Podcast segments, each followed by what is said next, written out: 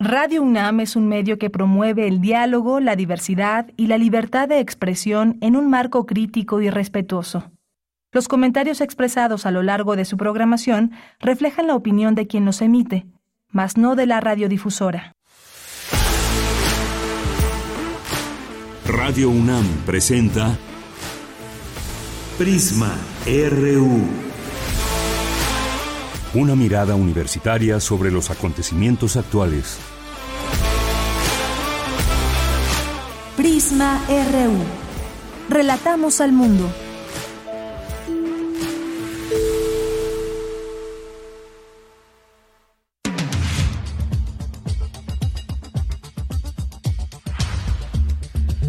Buenas tardes, muchas gracias por acompañar este espacio Prisma RU, que entre otros temas estaremos platicando hoy sobre la COP27, esta reunión en donde se concentran muchas naciones, muchas voces, gobiernos representados por sus presidentes para hablar en torno a lo que está pasando en el mundo respecto al cambio climático y las acciones imperativas que tienen que llevarse a cabo, a qué se comprometen o realmente se comprometen, cómo lograr, cómo saber eh, si realmente todo esto que se pretende, los decálogos incluso que se han escuchado por ahí pueden cumplirse, qué corresponde a los gobiernos, qué corresponde a las sociedad civil. Hablaremos de esto con el doctor Omar Macera, investigador en energía renovable local, cambio climático y sustentabilidad, sobre este tema. Vamos a seguir también con el caso Ariadna Fernanda. Vamos a entrevistar a la coordinadora de la red de abogadas Violeta, Ana Fátima López Iturríos, porque este caso está extendiéndose también en un sentido de justicia que no, ah, no llegó en su momento, no ha llegado de manera expedita que hizo la Fiscalía de Morelos al encontrar este cuerpo y al levantar las primeras, eh, desde imágenes, las pruebas también eh, que se siguen por protocolo y el apresuramiento de decir que pues científicamente no se podía comprobar que eh, eh, fue un feminicidio. Y luego, pues todo lo que descubrimos con la Fiscalía de la Ciudad de México, todo lo que no se hizo por parte de la Fiscalía de Morelos, que ahora, pues sin más ni menos, el fiscal dice que es una cuestión política. Vamos a hablar de este tema. Vamos a tener también en nuestra segunda hora hablar de las elecciones de Estados Unidos, qué nos dicen estas elecciones, qué le dicen a ese país y cómo quedan esta, cómo quedan las cámaras eh, no sé, finalmente eh, muchos pensaban que el el Partido Republicano arrasaría en estas elecciones. No fue de esa manera, sin embargo, pues sí hay algunos cambios que bien valdrá la pena comentar en un momento más, en nuestra segunda hora.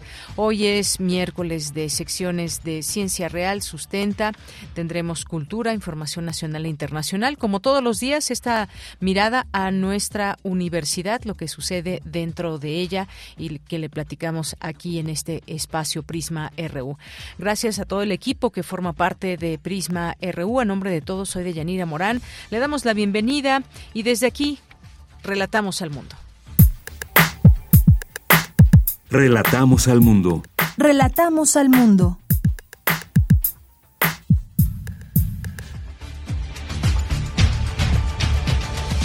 Una de la tarde con seis minutos en este miércoles 9 de noviembre la información universitaria preside el rector Enrique Graue firma de convenio de colaboración para la entrega de becas del programa de excelencia académica de la Facultad de Derecho, suscrita entre la Suprema Corte de Justicia de la Nación con Fundación UNAM. Juan Carlos Hidalgo Cuellar tomó posesión como director del Instituto de Ciencias Físicas para el periodo 2022-2026. William Lee Alardín, el coordinador de la investigación científica, le sugirió trabajar en el tema de la equidad de género, especialmente en la prevención, también fortalecer la vinculación con otros sectores sociales. En la información nacional, la Cámara de Diputados avaló en lo general el presupuesto de egresos 2023. La discusión en lo particular del presupuesto de egresos llevará varios días, ya que mm, hay más de 2.000 reservas. La Fiscalía de Morelos entregó a la Fiscalía General de la Ciudad de México la carpeta, finalmente entregó la carpeta de investigación sobre Ariadna Fernández López. El informe debe contener la primera necropsia, ropa de la víctima, entrevistas con testigos, videos de vigilancia y todas y cada una de las diligencias realizadas por la Fiscalía del Estado. El presidente Andrés Manuel López Obrador garantizó que la marcha denominada En defensa del INE podrá llegar al Zócalo de la Ciudad de México. Reiteró el llamado para que no haya confrontación durante la manifestación. Presenta Iniciativa Climática México una serie de insumos técnicos desde la sociedad civil para actualizar y aumentar la ambición de la contribución determinada a nivel nacional. Es decir, cómo podemos ayudar la población civil en estos cambios, en estos efectos que se van teniendo. Ya lo estaremos comentando en este espacio. Jorge Nuño Lara será el nuevo secretario de Infraestructura de Comunicaciones y Transportes en sustitución de Jorge Arganis. Y en la información internacional, el ministro, el Ministerio ruso de Defensa ordenó este miércoles a sus tropas retirarse de la ciudad ucraniana de Gerson. Las tropas rusas ya se habían visto obligadas a retirar de la región de Kharkov en septiembre ante la ofensiva ucraniana. Hoy en la UNAM, ¿qué hacer? ¿Qué escuchar? ¿Y a dónde ir? Del 7 al 10 de noviembre se lleva a cabo el ciclo de cine Buen Comer, con la función de cuatro largometrajes, cuatro historias en las que la comida es protagonista. Hoy no te puedes perder Satiricón, de Federico Fellini. Es la historia de dos jóvenes estudiantes romanos que viven en un barrio subterráneo en la Roma antigua y quienes comparten pertenencias y aventuras, disputándose el afecto de su esclavo adolescente Gitón, quien gusta de dar placer no solo a sus dos jóvenes amigos, sino a otros muchos pretendientes. Pero repentinamente el barrio comienza a desmoronarse y los tres jóvenes deberán abandonar su hogar para encontrar infinidad de aventuras en el exterior. Sintoniza hoy, en punto de las 22 horas, la señal de TV UNAM, canal 20.1 de televisión abierta. La Casa del Lago te invita a visitar la exposición Siempre Viva de Alan Hernández, quien combina la técnica del bordado textil y la herrería, oficios de sus padres, de los cuales toma influencia para crear detalladas esculturas colgantes con formas orgánicas que aluden a la flora y fauna. La exposición Siempre Viva se encuentra disponible en la nueva sala de exhibición Resquicio de la Casa del Lago Juan José Arreola y la podrás visitar de miércoles a domingo de 11 a 18 horas. La entrada es libre y el aforo limitado. Otra opción que no te puedes perder es visitar la exposición Una modernidad hecha a mano, un recorrido del diseño artesanal producido en México desde 1950 hasta la actualidad, trazando una genealogía de autores, diseñadores y artesanos que apostaron por generar una cultura material mestiza como imaginario de un nuevo modo de vida. La exposición Una modernidad hecha a mano la podrás visitar de miércoles a domingo de 11 a 18 horas en el Museo Universitario Arte Contemporáneo. Recuerda que en todos los museos universitarios es indispensable el uso de cubrebocas.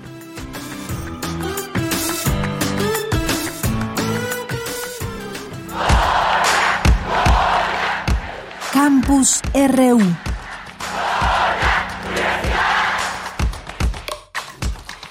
Bien, pues arrancamos con nuestro campus universitario en este día, en este miércoles 9 de noviembre, con esta información. La Suprema Corte de Justicia de la Nación y Fundación UNAM suscriben convenio de colaboración.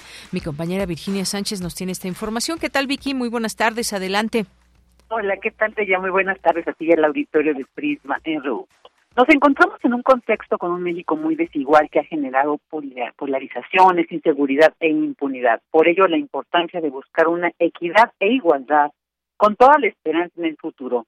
De ahí la importancia de la formación en el área del derecho, de cuyas egresadas y egresados dependerá que se logre. Así lo señaló el rector Enrique Grau al presidir la firma de convenio de colaboración para la entrega de becas del programa de excelencia académica de la Facultad de Derecho suscrita entre la Suprema Corte de Justicia de la Nación con Fundación UNAM. Escuchemos lo que dijo el rector. De ustedes dependerá el que consigamos esa nueva sociedad, el que se respeten las instituciones, que se use la razón, que se elimine la polarización y el discurso antagónico que eventualmente ha venido prevaleciendo en nuestra sociedad. Tendremos gradualmente que reconstruir esta parte de la ciudad que eventualmente nos desgarra. Pero al mismo tiempo llegarán a un mundo que va a ser mejor, a un México con una gran potencialidad, a un México que tendremos que construir en progreso y en desarrollo, feliz y en armonía. Y eso debemos aspirar. Porque eso en el fondo es el espíritu que debe prevalecer en todos nosotros. En tanto, Dionisio Mir, presidente de Fundación UNAM, destacó que para hacer efectivo el derecho, este debe descansar en el mundo de la realidad. Escuchemos. Contamos también con la fuerza de nuestra Suprema Corte de Justicia de la Nación. Ha hecho bien el ministro presidente en recordarnos una y otra vez, y ustedes son destinatarios de ese mensaje, que el derecho para hacerse efectivo, tiene que descansar en el mundo de la realidad, en lo que George Bourdieu denominaba el hombre situado, porque no se trata de reiterar verdades especulativas, sino de hacer llegar la justicia a todos quienes la necesitan. Por su parte, Raúl Contreras Bustamante, director de la Facultad de Derecho, destacó la importancia de usar el derecho y no la fuerza para solucionar los conflictos. Eso es lo que dijo. Hoy, la Facultad de Derecho de la UNAM refrenda su compromiso con la sociedad mexicana de formar profesionistas útiles a la sociedad, de ser un espacio donde todas las voces se escuchen y exista pluralidad, que siga siendo la casa de la libertad y que exista una realidad cotidiana para que enseñemos día a día que el derecho y no la fuerza son la vía para solucionar los conflictos y en representación de las y los egresados de Derecho que conforman la primera generación de estudiantes del programa de excelencia académica, Diana Achiri Mendoza Martínez aseguró que forman parte de un nuevo enfoque de apoyo académico al contar con una oferta académica con más y mejores herramientas lo cual dijo les obliga a responder y a poner en alto a la UNAM. En tanto, el empresario Carlos Slim celebró esta firma de convenio que estimula e impulsa, dijo, la formación de juristas de excelencia académica y potencia su acceso a la vida profesional. Asimismo, les conminó a seguirse preparando y mantener los valores adquiridos en la UNAM. Escuchemos. Pues lo único que puedo recomendarles es que se sigan preparando toda la vida y que los valores que han absorbido durante todos estos años y que absorben en la universidad, que tanto nos da ahora con lo que vivan, lo que vean y lo que absorban en su estancia en este programa con la Suprema Corte de Justicia, lo mantengan siempre en su vida profesional. Finalmente, Arturo Saldívar, presidente de la Suprema Corte de Justicia de la Nación, reconoció que 600 estudiantes han sido beneficiados y beneficiados con estas becas, lo cual señaló representa invertir en un mejor país. Esto es lo que dijo. Creo que esta labor que durante seis años hemos realizado en la Corte en conjunto con la universidad es uno de los aspectos que nos han producido mayor satisfacción y alegría porque invertir en la juventud es invertir en un México mejor.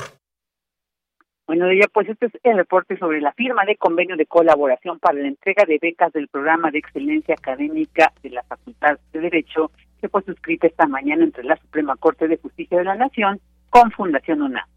Bien, pues Vicky, muchas gracias, gracias por los detalles de este de este importante convenio de colaboración. Gracias. A ti de ya, buenas tardes. Muy buenas tardes. Vamos ahora con Cindy Pérez Ramírez. Urgen desde la sociedad civil a implementar políticas públicas que favorezcan la justicia climática. ¿Qué tal, Cindy? Muy buenas tardes. ¿Qué tal, Deyanira? Muy buenas tardes. Es un gusto saludarte a ti y a todas las personas que están escuchando Prisma RU en el marco de la COP27 celebrada en Egipto que inicia hoy. La Iniciativa Climática de México presentó su contribución determinada a nivel nacional de México para aumentar la ambición a través de un enfoque de justicia climática.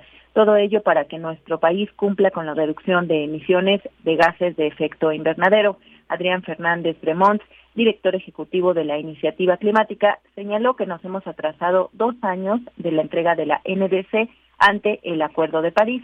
No obstante, en esta ocasión, México podría presentar metas ambiciosas para reducir en 22% las emisiones para 2030.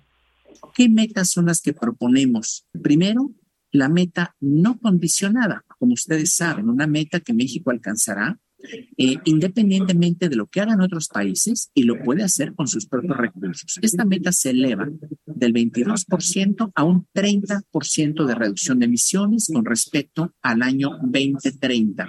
Esta meta, por cierto, coincide con la meta que acaba de plantear el gobierno hace unos pocos días. Aquí coincidimos en esta meta. La otra meta, la meta condicionada a que contemos en México con apoyos financieros internacionales, se eleva de un 36%, que era el valor eh, en el 2015, hasta un 47%. Por su parte, Luisa Sierra, directora de Energía de la Iniciativa Climática de México, detalló las propuestas para el sector electricidad y eficiencia energética. Obtuvimos que es posible una reducción del 30% eh, de las emisiones con respecto a la línea base nacional y eh, con la implementación de las medidas se obtiene una reducción de 265 millones de toneladas de CO2 equivalente. Las mayores reducciones provienen del sector transporte y del sector electricidad y eficiencia energética con 82 y 77, 77 millones de toneladas respectivamente. Se requiere avanzar con celeridad en la transición energética justa, la cual requiere de un rápido incremento de la participación de energías renovables en nuestra matriz energética y una acelerada salida de combustibles fósiles como el carbón y el combustóleo. No se requieren nuevas plantas térmicas a base de gas natural. El fomento a la generación distribuida es clave. Proyectos como Ejido Solar y Hogar Solar pueden contribuir a este fin y proveer beneficios socioeconómicos. Yanira, cabe recordar que el acuerdo climático incluye el principio de progresividad. Esto es que cada cinco años los países actualicen sus NDC, pero la urgencia por frenar la crisis del clima ha hecho que la Convención Marco de las Naciones Unidas solicite se acorte de uno a dos años para que las naciones se esfuercen con mayores reducciones de gases de efecto invernadero. Este es el reporte. Cindy, muchas gracias y buenas tardes. Muy buenas tardes. Y bien, pues a propósito de la COP27 y todas estas acciones que se pueden hacer, ya lo estaremos comentando en un momento más, todos estos términos que ahora escuchamos, energías renovables, combustibles fósiles, qué podemos hacer, cuáles son, yo diría, cuáles son los medibles de cada, de cada gobierno, a qué se comprometen y no solamente se trata de decir qué se puede hacer, sino que realmente se haga y que exista esa posibilidad de, de revisión entre los propios países. Pero bueno, en un momento tocaremos este tema. De ello, ya está aquí con nosotros en cabina Luis Fernando Jarillo, que nos tiene información de activistas que se pronuncian contra Sandra Cuevas, alcaldesa de Cuauhtémoc, por criminalizar el trabajo sexual en la demarcación. ¿Qué tal, Luis Fernando? Muy buenas tardes. Muy buenas tardes, Deyanira, a ti y a todo el auditorio de Prisma RU.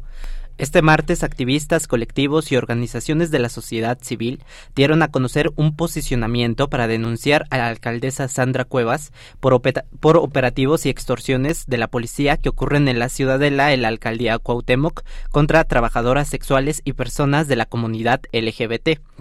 El pasado 26 de octubre, a través de su cuenta de Twitter, Sandra Cuevas respondió a un comentario eh, acerca de la peligrosidad de la ciudadela, diciendo Sandra Cuevas que ahora se hacen operativos todas las noches y ya no hay gente teniendo relaciones sexuales en plena calle. Esas fueron sus palabras. Para los colectivos, dicha expresión y dichas acciones generan y son una forma de estigmatizar y criminalizar el derecho al trabajo sexual y las, y las prácticas sexuales de poblaciones de atención prioritaria, personas LGBT y personas personas en situación de calle, protegidas por la Constitución Política de la Ciudad de México. Entrevistamos a la activista y trabajadora sexual Victoria Samano, directora y fundadora de YECA Escuchando la Calle, una organización, eh, la organización convocante y que es un refugio para personas de la diversidad sexual en situación de calle. Escuchemos. En alguna ocasión, una de las chicas que se encuentra en nuestro espacio, mujer trans, trabajadora sexual de esta zona, me dijo, oye, acompáñame. Y yo dije, ok, está perfecto, ¿no? Y ese día fuimos a la ciudadela, como por eso de la una a dos de la mañana. Llegaron los policías, llegan las patrullas y pues empiezan a caminar dentro del parque. La verdad es que el parque está oscuro. Empiezan a caminar y empiezan a insultar. A mí me tocó que, que nos dijeran, eh, muévanse de aquí, pinches putos, o incluso estaban aventando cohetes como para ahuyentar a las personas que se encontraban allí, ¿no? Incluso hay quienes mencionan que los policías han aprovechado justo ese momento para robarles sus pertenencias, que es el celular, la cartera, eh, intimidarles, para eh, obtener alguna mordida o hay a quienes incluso les han violentado física y verbalmente. Victoria Samano explica que las personas que, que, ejercen el trabajo sexual en la ciudadela viven en una situación de precariedad, pero que no es algo nuevo. Escuchemos. La zona de la ciudad es una zona histórica donde se ha concentrado el trabajo sexual, se han concentrado personas que viven en situación de calle y que pertenecen a la diversidad sexual, mujeres trans y hombres que tienen sexo con otros hombres. El trabajo sexual se ha precarizado tantísimo que muchísimas veces los clientes ofrecen una cantidad y pues por las necesidades que tienen estas personas pues no les queda más que aceptar eh, esa poca cantidad que les ofrecen. La segunda encuesta del Consejo para Prevenir y Eliminar la Discriminación de la Ciudad de México, realizada a 217 personas trabajadoras sexuales, reveló datos preocupantes. El 78% ha sido violentada o discriminada por la policía. Sin embargo, 87% de quienes han sufrido violencia no han denunciado. Las razones son miedo a represalias, falta de tiempo o porque las denuncias no son escuchadas. Además del trabajo sexual, desde hace muchos años la Ciudadela ha sido un lugar de encuentro sexual. Los colectivos acusan que la alcaldesa actúa desde la moral y que el discurso de Sandra Cuevas justifica que la policía pueda violentar en estos espacios. Escuchemos. La ciudadela no solamente es una zona de, trabajo sexual, sino también donde se llevan a cabo encuentros sexuales, que es una especificidad de eh, la comunidad LGBT, pero es debido justo a la falta de espacios seguros para nosotras, nosotros y nosotras.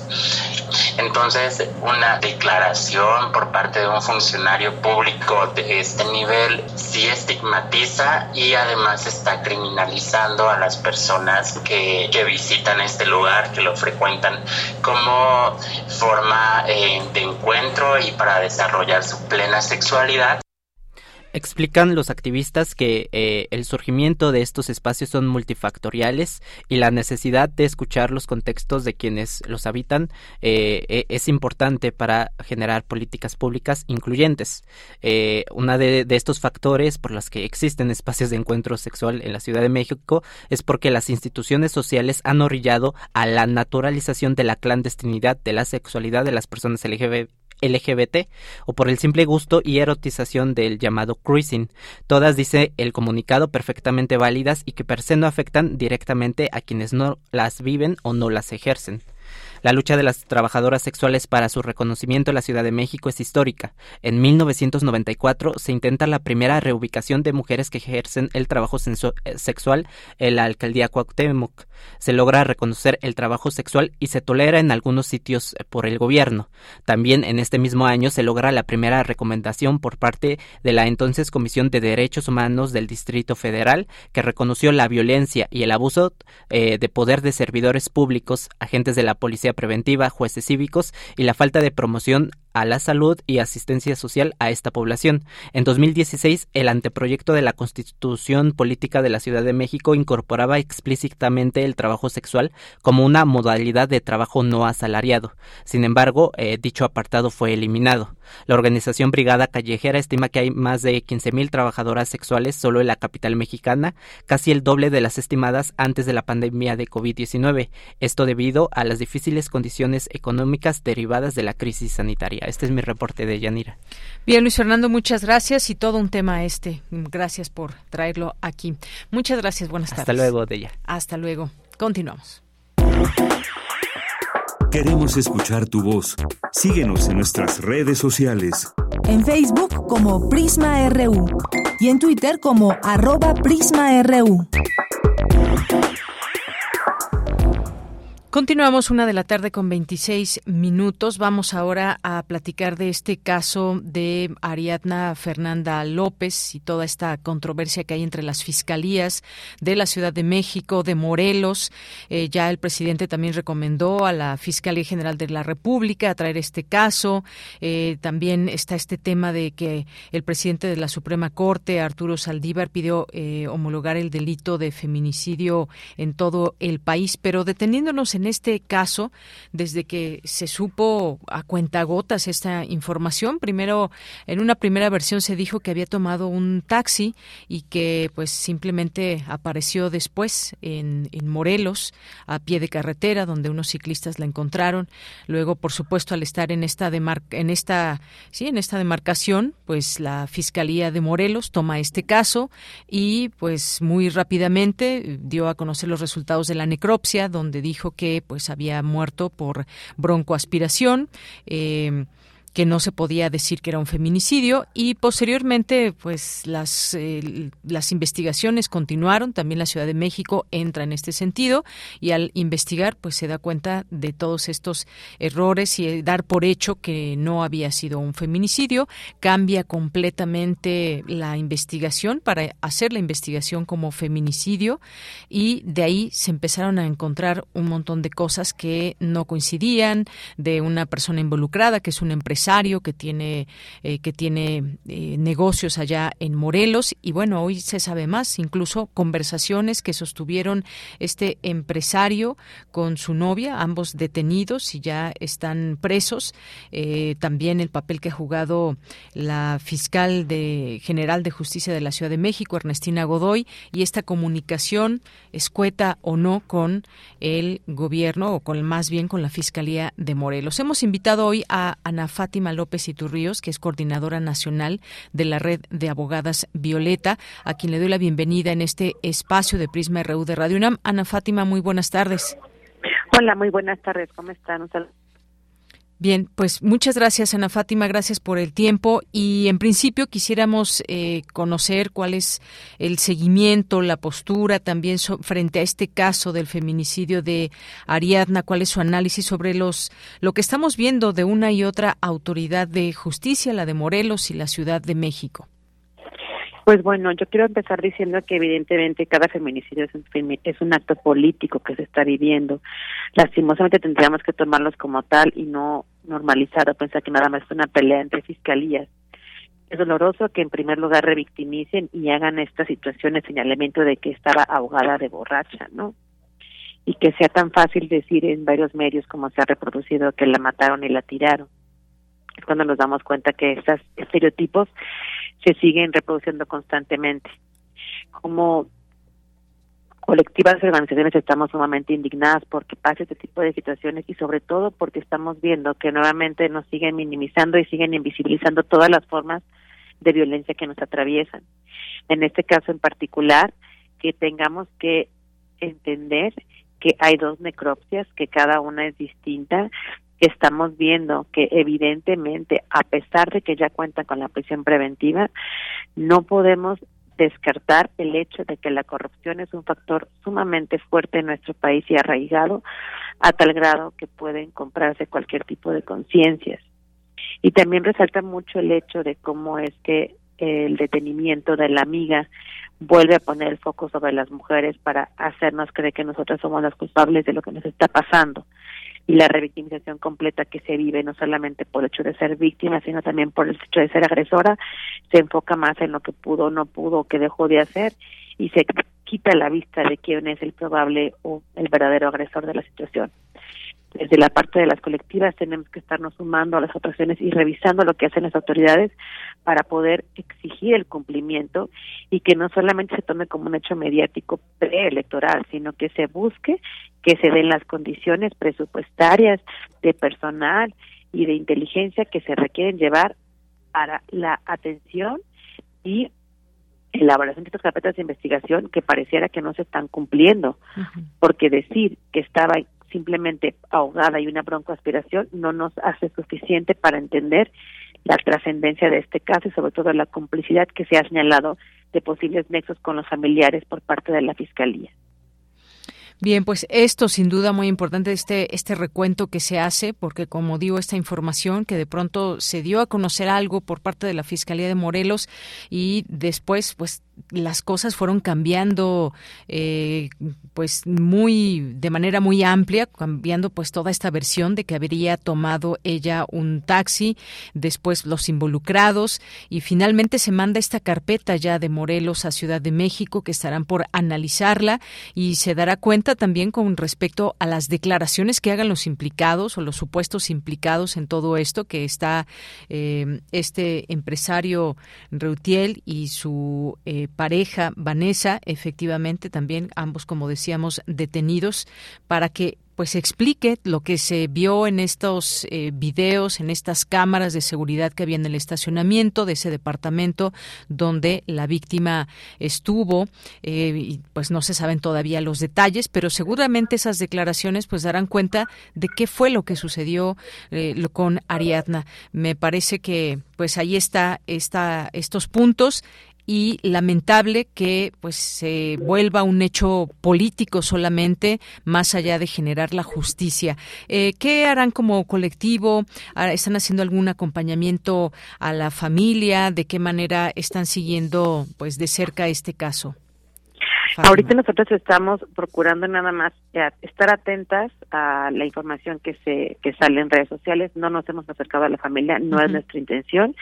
Ahorita estamos en un proceso de suspensión de la red, pero sí estamos atentos para sumarnos a las actividades que se puedan hacer en, en redes sociales para poder acompañar a la familia.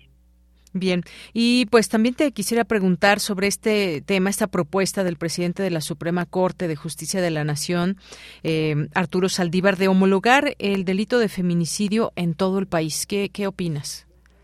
Evidentemente, esta respuesta es muy fácil. Claro que sí. No basta con que sepamos que cada 11 minutos en el mundo una mujer o una niña es asesinada por sus propios familiares. Sabemos que hay 70 veces más probabilidades de que una mujer sea victimizada después de que termina o abandona a su pareja.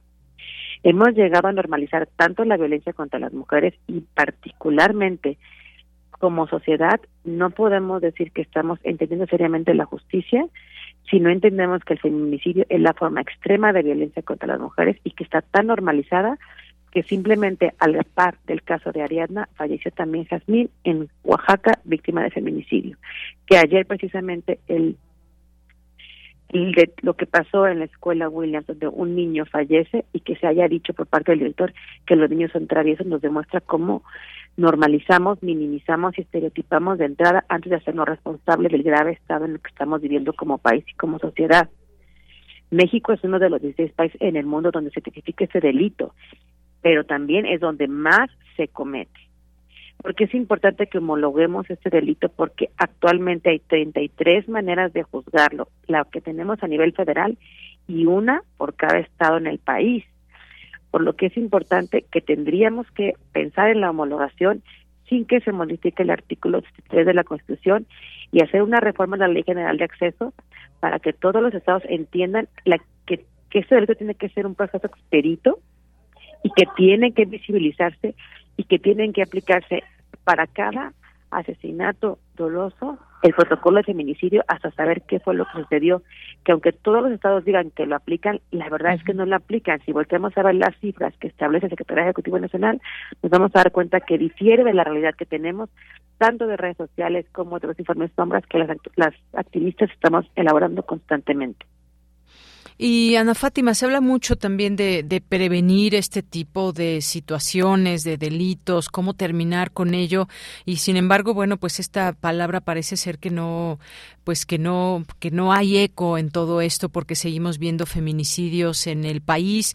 Y otra cosa, pues es también la manera de actuar de las distintas autoridades que muchas veces no ni siquiera tienen los protocolos adecuados. Estaba leyendo también por la mañana un eh, un caso de de Yasmín, por ejemplo, que fue encontrada, contratada para cantar y fue hallada muerta en Oaxaca el día de su cumpleaños, una nota que se publicó el día de ayer. Eh, y bueno, pues casos como estos, algunos más mediáticos que otros, pero finalmente mujeres que por alguna razón son asesinadas y que lo más lamentable todavía de todo esto, que es lo más grave, como decías, la violencia extrema, que es ya llegar a un feminicidio, pues es que permanezcan en, eh, en impunidad, en total impunidad en muchos casos y en otros, pues mal seguidas las investigaciones, como lo estamos viendo. Así es, porque el tema no es solamente que exista la impunidad, sino cómo también las fiscalías, y no lo digo solamente por la de Morelos, volvimos también a la de Jalisco. En el caso de Luz Raquel, una mujer que fue asesinada en plena vía pública por feminicidio porque su hijo con síndrome de autista causaba mucha molestia a varias personas, Posteriormente sale a la luz el fiscal diciendo que posiblemente ella se había causado las heridas, mostrando videos que deberían de haber sido confidenciales y parte de la cadena de custodia, donde ella estaba comprando unos cerillos. Yo no entiendo cuál es la relación entre comprar cerillos y autoinmolarse. Y lo vemos aquí cuando el fiscal dice, la encontramos con broncoaspiración, se va a seguir la debida diligencia. ¿Cómo se va a seguir la debida diligencia? Si evidentemente el cuerpo demostraba con los videos y con las imágenes que hemos visto que tenía moretones y que tenía serias lesiones que podían verse a simple vista. Es lo que tendremos que estar viendo, cómo también las fiscalías autónomas siguen buscando la manera de minimizar, de no evidenciar y sobre todo de ocultar lo que pasa verdaderamente con los cuerpos de las mujeres y con sus feminicidios. Bien, pues muchas gracias por esta esta entrevista y conocer también pues estos estos trabajos que se hacen eh, desde una coordinadora como esta de la red de abogadas Violeta para dar apoyo a los seguimientos en casos de feminicidios para que se pueda dar justicia, que se sepa también eh, que siempre hay este eco que abona en mucho, abona en mucho dada eh, estas situaciones que estamos viendo y que pues solamente queremos que se esclarezca estos hechos y que parece ser que está causando eh, mucha dificultad el llegar a ellos, sobre todo por parte de la Fiscalía de Morelos. Pues muchas gracias, Ana Fátima. Gracias a ustedes y un saludo. Esperemos que esto pueda llegar a buen término. De claro la que mejor sí. manera. Muy buenas tardes. Ana Fátima López Iturríos es coordinadora nacional de la red de abogadas Violeta. Este tema que, pues bueno, ayer la jefa de gobierno Claudia Sheinbaum cuestionó la calidad moral del fiscal de Morelos e insistió en que hubo encubrimiento e impunidad en el caso de esta joven de 27 años, pues la fiscalía del estado eh, hasta el día de ayer no había eh, entregado la carpeta de investigación. Ya hoy se hace esta entrega, pero la cataloga como una investigación desaseada, encubridora y aún no eh, querían entregar todos estos datos. También reveló esta conversación que hubo vía WhatsApp entre la fiscal general de justicia de la Ciudad de México, Ernestina Godoy, y el fiscal de Morelos, Uriel Carmona, donde este último le mandó a la funcionaria capitalina un vínculo a una página pornográfica. Al cuestionarle esto, eh, la fiscal de la Ciudad de México, pues él dijo que le habían hackeado su teléfono, pero que ya está bien, casualmente. Y bueno, pues estos, estos distintos datos que no se entienden del todo, lo que dijo al principio este fiscal, quien ahora está en el ojo del huracán por haber mal llevado esta investigación, dar por hecho situaciones sin tener más allá de una necropsia y las conjeturas que su equipo haya hecho sobre el tema. Muy grave la actuación de esta fiscalía que tendrá mucho, mucho que explicar conforme vaya avanzando esta investigación. Y bueno, pues los feminicidios allá en Morelos, por cierto, que pues han llevan 23 en lo que va de este 2022. Persisten feminicidios en Morelos. Eh, meses antes hemos tenido estas notas, pese a una alerta de género que hay. Y pues habremos de preguntarnos cómo va la justicia para las víctimas. Una con 40 minutos, continuamos. Prisma RU. Relatamos al mundo. Bien, y también esta semana ha iniciado la COP27, esta eh, pues reunión que hace posible que se escuchen las distintas propuestas, que se hagan acuerdos y que se expongan al mundo, pero sobre todo que se lleven a cabo. Se han centrado en distintos temas, las los distintos análisis que hay sobre ella, desde pues cómo es que Coca-Cola eh, está detrás de todo esto, financiando a la COP27 cuando pues en los temas de agua tiene mucho que explicar. Ha habido también pues muchas eh, críticas sobre todo de qué sirve que existan esas reuniones, qué sale de ahí, qué es lo que se genera realmente y que podemos como ciudadanas y ciudadanos del mundo eh, hacer eco a todos estos llamados que hay con los líderes que se reúnen en la COP27. Hemos invitado al doctor Omar Macera, que es investigador en energía renovable local, cambio climático y sustentabilidad. Es coordinador del Grupo de Innovación Ecotecnológica y Bioenergía en el Instituto de la UNAM, en el, IES de la UNAM. Y doctor Omar Macera, qué gusto recibirle en este espacio. Muy buenas tardes. Buenas tardes, Deyanira. Un gusto estar otra vez con, con ustedes. Pues el gusto es nuestro y qué decir desde dónde ir mirando todo esto. Bueno, solamente el IES decir que es el Instituto de Investigaciones en Ecosistemas y Sustentabilidad. ¿Qué decir de todo esto de la COP27? ¿Por dónde empezar? ¿Cómo verlo? Porque hay cosas que, pues, tanto que se dice, pero ¿qué, ¿en qué debemos centrarnos, doctor, desde su punto de vista?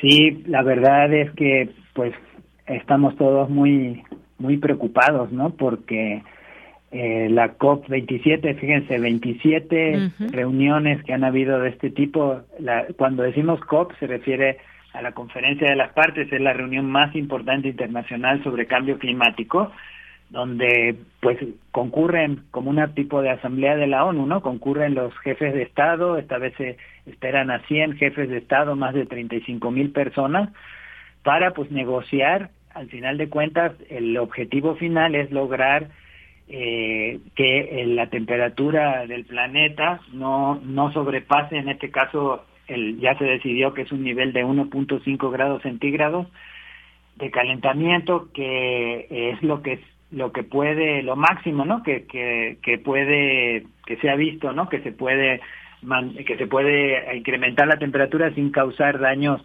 irreversibles a los ecosistemas, a la, a pues ahora toda la infraestructura que, que tenemos como, como seres humanos en el, en el planeta, ¿no?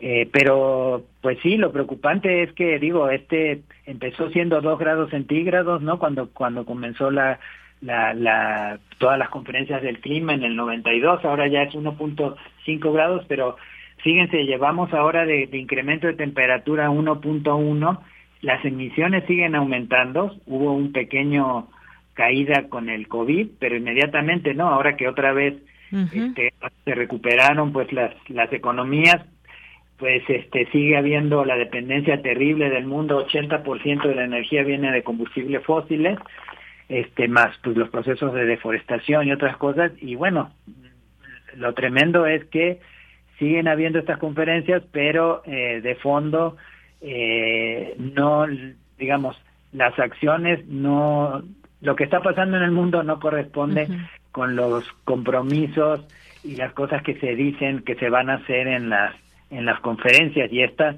no es eh, no es una excepción. Como decías tú de hecho de Yanira eh, al inicio incluso ahora hay una crítica muy grande porque cada vez más es evidente hay hay lo que se llama ustedes saben el el famoso greenwashing no que es lavado verde no como esto de que cómo es posible que la Coca-Cola, que es la principal eh, productora de, de, de, plástico, envases de plástico para refrescos, ¿no? Y obviamente con la cuestión del, del consumo de agua sea una de las patrocinadoras de este evento.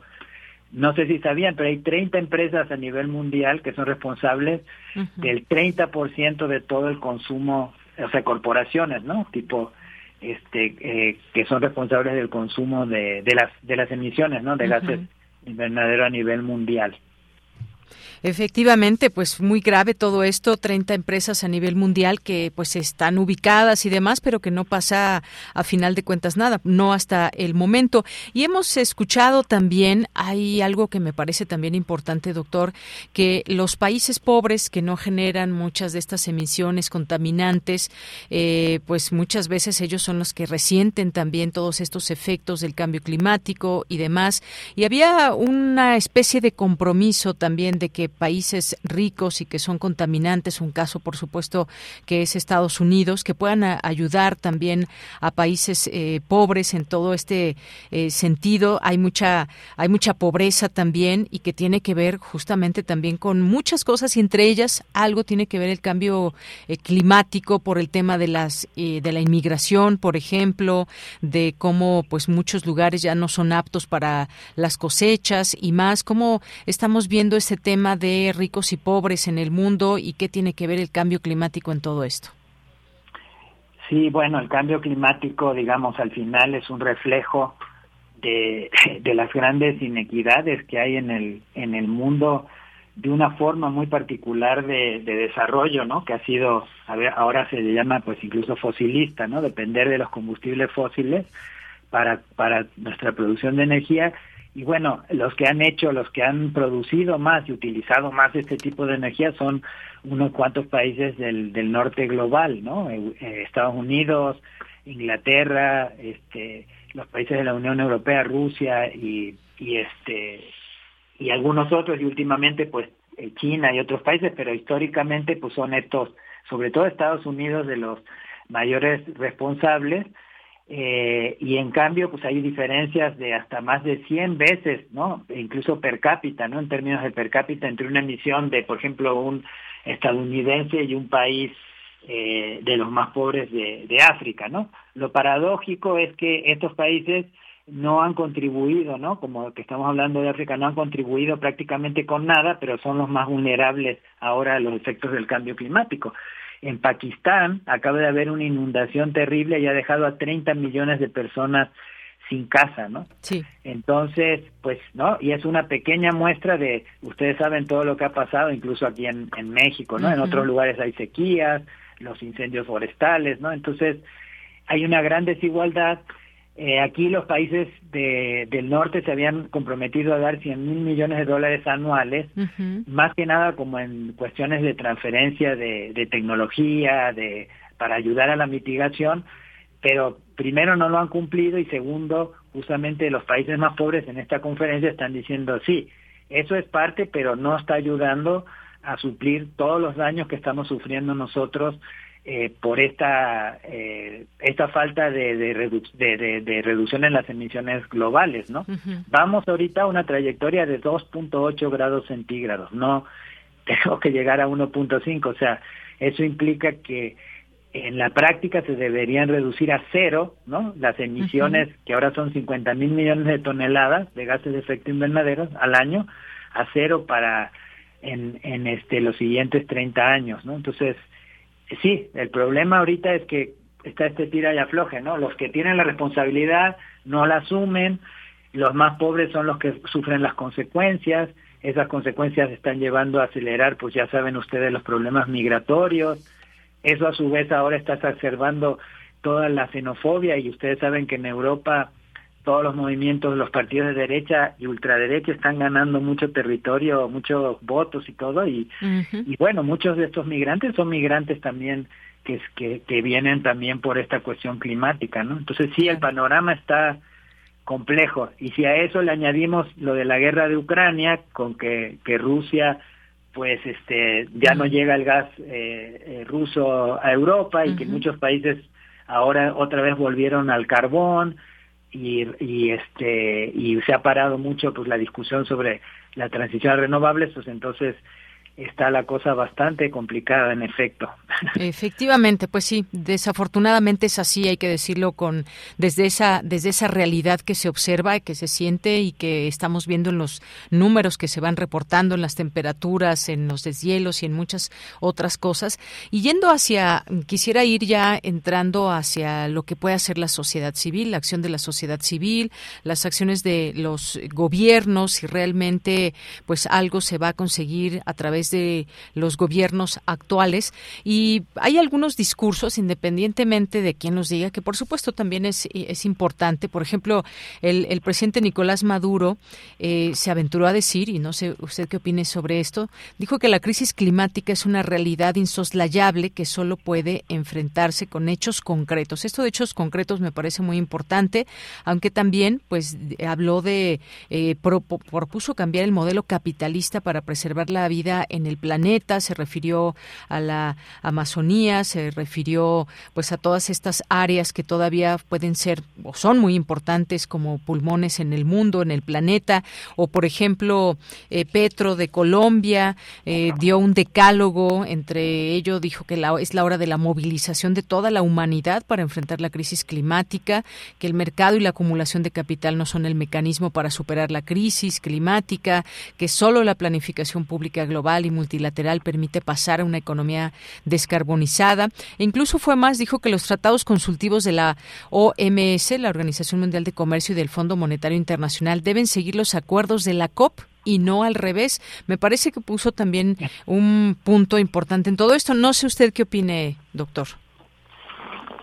Sí, bueno, Deyanira, esto eh, se alinea mucho con, con todo lo que hemos estado trabajando nosotros, eh, justamente la perspectiva aquí del, del programa Nacional Estratégico de Energía y Cambio Climático ahí en el, en el CONACIT y tiene que ver primero con esta incapacidad definitivamente de los gobiernos eh, de hacer frente a estas estrategias climáticas con eh, de una manera eh, efectiva pero sobre todo porque hay un pues es así no no es no es aquí ahorita tomar partido político por nada pero es es cierto que vivimos en un sistema capitalista dominante que a nivel global y con el neoliberalismo ha llevado a un eh, acentuamiento de todos los de, la inequidad y de los problemas ambientales sobre todo porque pues el, el este modelo ve al mundo como un gran mercado y como una posibilidad de crecimiento. Básicamente el motor es el crecimiento continuo de la economía y del consumo no y eso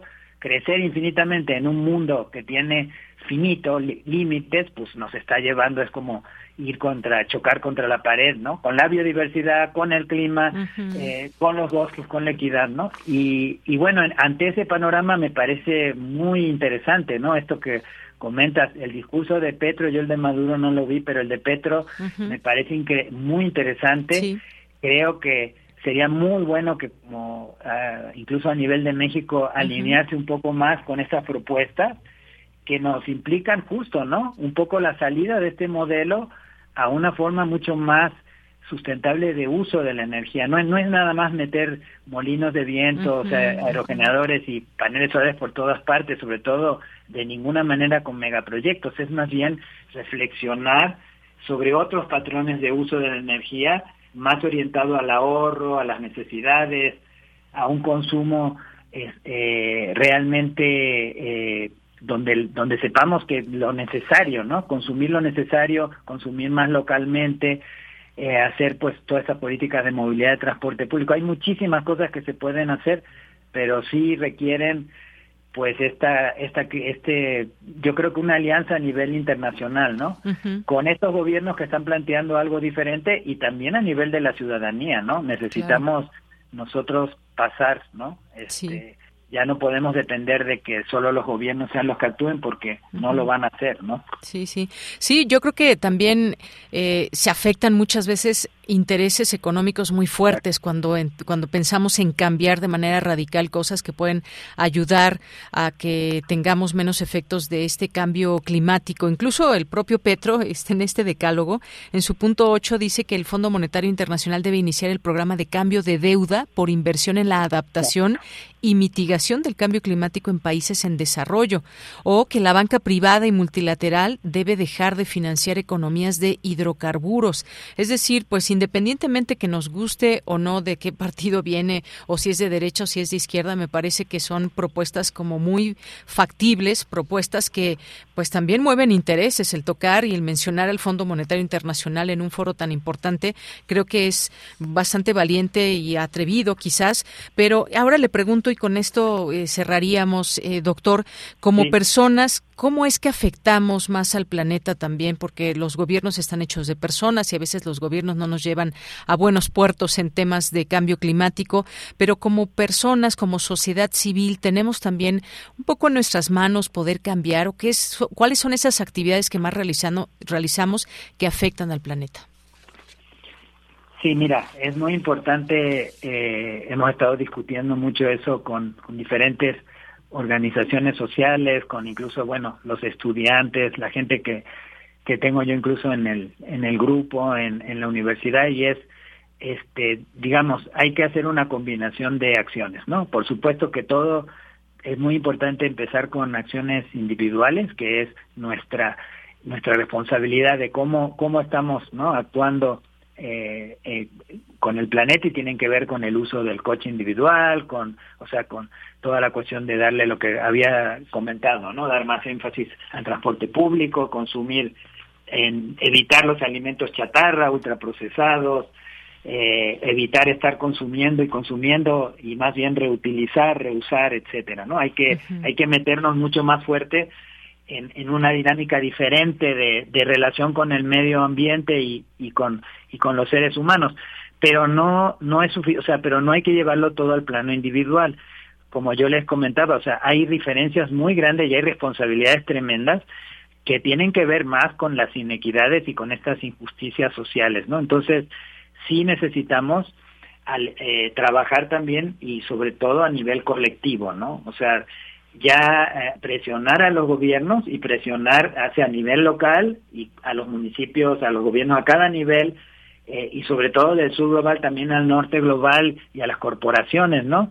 Para que hayan estos, para que estos cambios vayan saliendo, porque miren, les pongo un ejemplo y con eso ya este ilustrativo. Tú puedes hacer lo mejor que puedas para la para reciclar la basura, pero si en tu en tu colonia, ¿no? o en tu municipio, digamos ciudad, no hay una estrategia de separación de la basura, pues va, va a terminar todo en el mismo camión revuelto, ¿no? Entonces sí hay cosas que dependen de los individuos, pero hay cosas que dependen del, del cambio en las políticas públicas.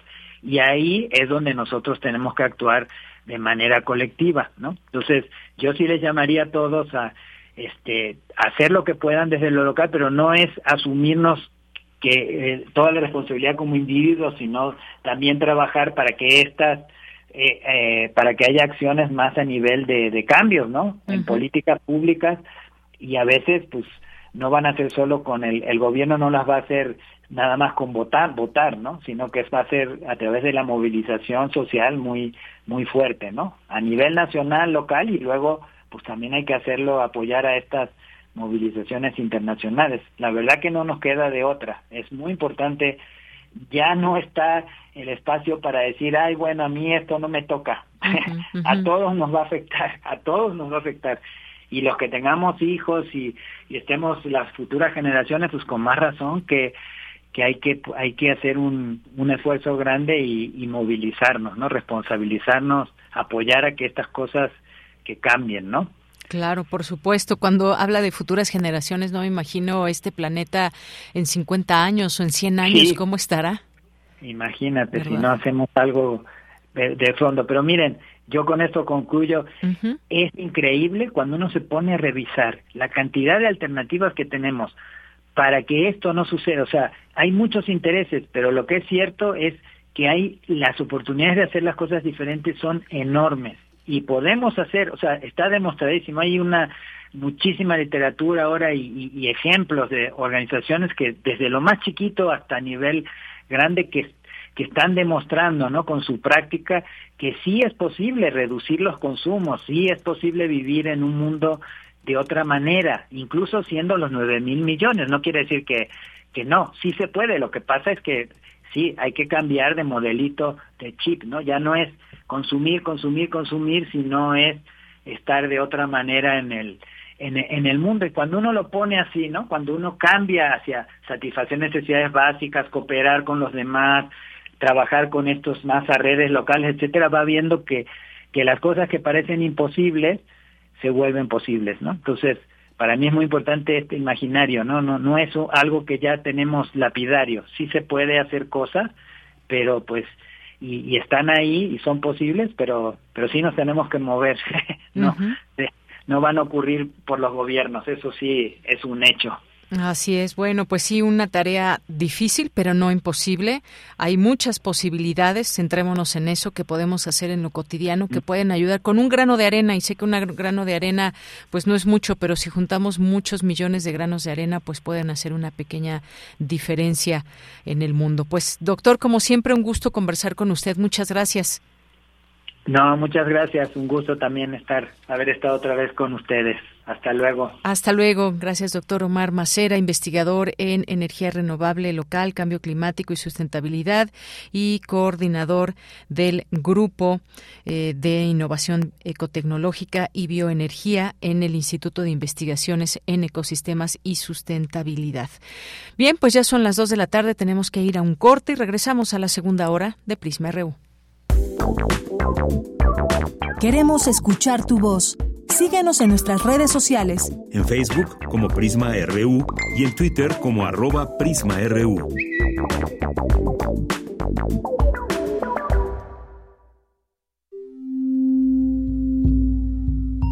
...96.1 de FM... ...860 de AM... Comunícate con nosotros... correo de voz 5623 3281. XEUN. Radio UNAM. Experiencia sonora. Hola, soy Ana García Bergua y estoy en descargacultura.unam. Novedades. De las voces de punto de partida, compartimos la obra de Carlos Chávez. El tiempo blanco del mar abierto se corresponde con la extensión del océano, que se antoja infinito a ras del agua. Sobre una barca, para resistir el tedio o el pavor de su falta de límites, de su inconmensurabilidad, disponemos de la paciencia, la melancolía o el cinismo. Este y otros estrenos en www.descargacultura.unam.mx.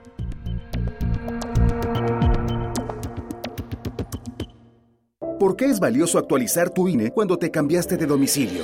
Porque con ello puedo tomar decisiones para mi colonia. Para estar vigente a la hora de votar. Porque ahora yo vivo aquí y pertenezco ahora a este lugar. Porque podemos formar parte de las elecciones en nuestra colonia. Si te cambiaste de casa, avísale al INE y sé parte de quienes toman las decisiones en tu nueva comunidad. Haz tu cita en INETEL 804-33-2000 o en INE.mx. INE. En esta temporada de frentes fríos, hay cambios bruscos de temperatura, lluvia, vientos, heladas, nieve e inundaciones. Con frente frío no me confío, por eso siempre escucho el pronóstico del tiempo. Abrígate bien para reducir el riesgo de enfermedades respiratorias. Con la Conagua y el Servicio Meteorológico Nacional estamos prevenidos. Gobierno de México. Con toda su extensión, el arte no deja de tener barreras. Hay mentes para las que una sola disciplina no es suficiente. Trans indisciplinados.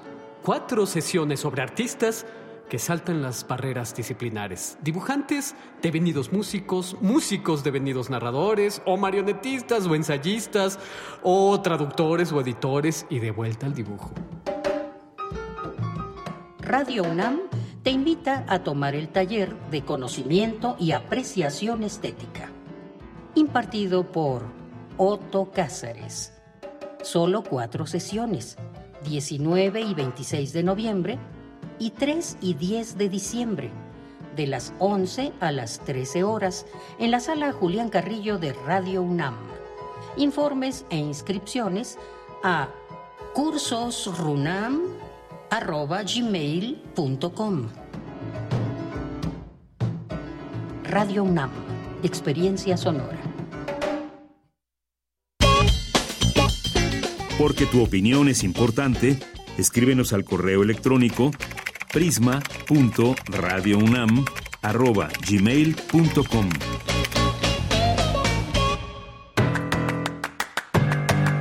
Mañana en la UNAM, ¿qué hacer? ¿Qué escuchar? ¿Y a dónde ir?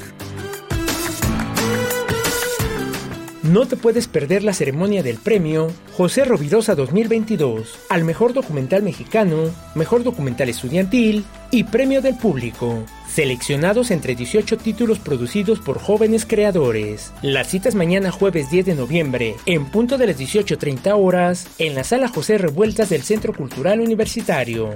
La entrada es libre y el cupo limitado.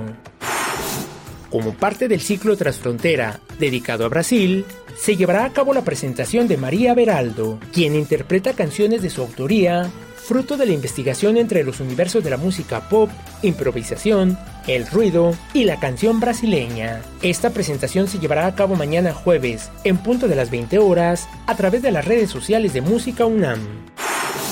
La Coordinación de Difusión Cultural de la UNAM organiza el tercer encuentro internacional Infancias y Adolescencias Libres y Diversas, en esta ocasión bajo el tema Crecer de Golpe, Violencias en las Infancias, que busca visibilizar los derechos de las niñas, niños y adolescentes, considerando que hoy más que nunca, desde la cultura escrita y la apropiación del lenguaje, es posible abordar problemáticas que aquejan a nuestra sociedad para darles voz y plantear soluciones. El tercer encuentro internacional, Infancias y Adolescencias Libres y Diversas, se llevará a cabo del 16 al 19 de noviembre en las instalaciones de la Casa Universitaria del Libro de la UNAM. No olvides llevar tu cubrebocas. Para Prisma RU, Daniel Olivares Aranda.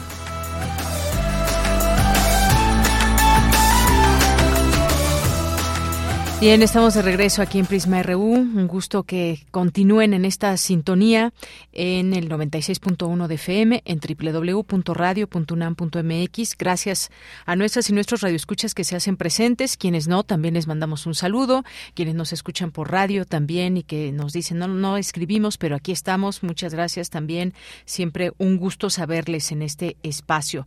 Y nos llegan los mensajes. Uno de ellos, Mayra Elizondo, nos dice situación muy triste. Esperar que los otros sean los que hagan algo por mejorar la condición de cambio climático, pero algo simple, ¿cuántos están dispuestos a dejar de tomar Coca-Cola para que deje de ser de las empresas más contaminantes? Su patrocinio a la COP27 parece una burla. Muchas gracias, Mayra Elizondo. Pues sí, efectivamente tiene esta empresa mucho dinero, muchísimo dinero y ojalá que también invirtiera en cosas buenas. Creo que sí lo hace, pero pues eh, todo lo que genera también eh, todos los días, pues no, no debemos de dejarlo atrás también y que es toda esta producción de plástico y que ese plástico afecta a nuestro planeta. Gracias, Mayra. Eduardo Mendoza, Rebeca Vega, muchos saludos. Sebas Pavón, el reloj climático sigue corriendo, tal vez termine con la burguesía ambiciosa antes que nosotros. Gracias. Eh, también Eduardo Gora, donde eh, le dan foro a transfóbicas. Bueno, gracias aquí por su por su comentario.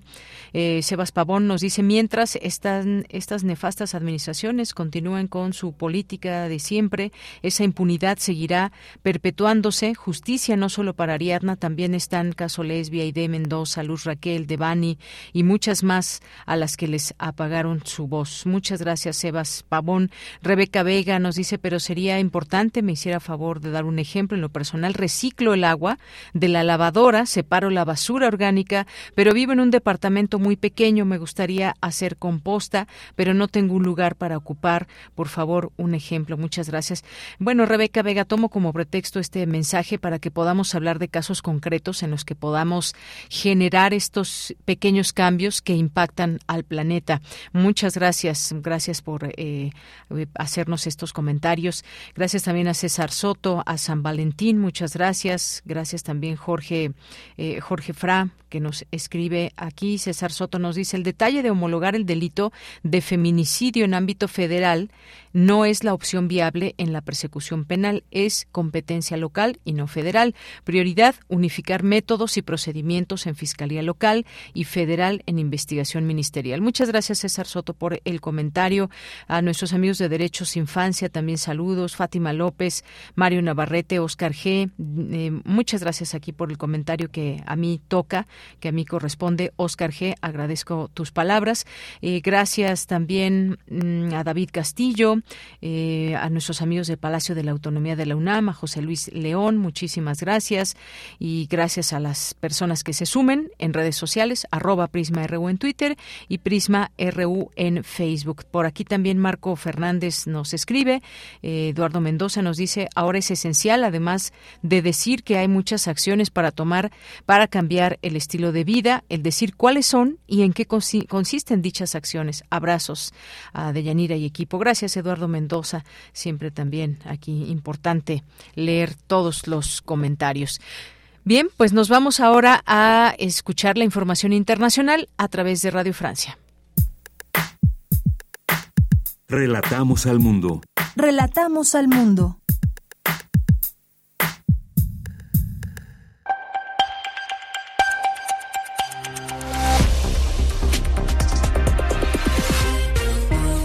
Bienvenidos a Radio Francia Internacional, junto a Guillaume Buffet en la realización técnica de esta emisión, para empezar un resumen informativo de este miércoles 9 de noviembre. Carmele Gallubo. El escrutinio de las elecciones de medio mandato prosigue en Estados Unidos pero los resultados parciales indican que el Partido Demócrata de Joe Biden sale mejor parado de que lo, lo que presagiaban los sondeos. Los republicanos avanzan, pero no es la oleada prevista. Están en condiciones de hacerse con la mayoría en la Cámara de Representantes, pero en el Senado se registra empate. La batalla por la Cámara Alta depende aún de los resultados en cuatro estados, Georgia, Nevada, Arizona y Wisconsin. Y dos datos significativos. El candidato demócrata John Fetterman se impone en un estado clave, Pensilvania, mientras que en Florida se registra una victoria aplastante de Ron DeSantis, el único republicano que destaca frente a Donald Trump. Su triunfo consolida su estatura presidencial para las elecciones de 2024. Ron DeSantis.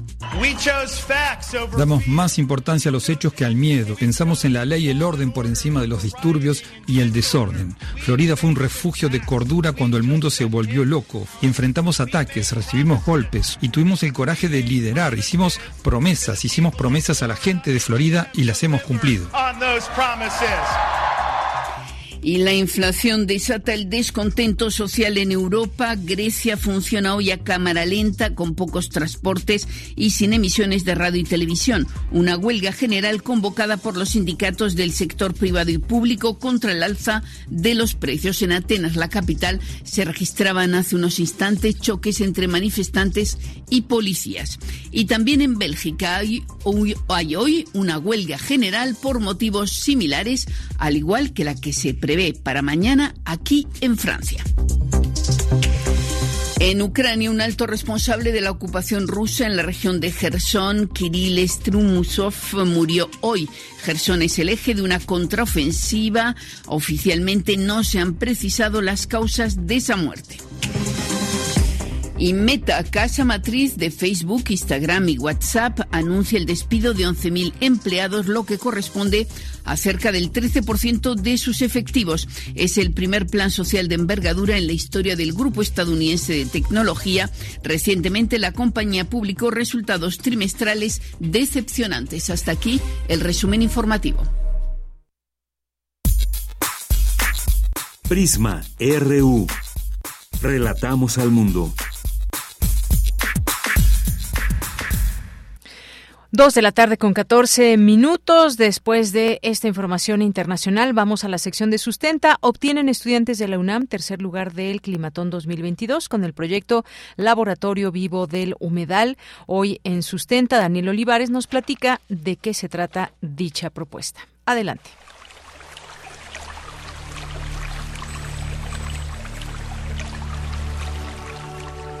Sustenta, sustenta. Innovación universitaria en pro del medio ambiente.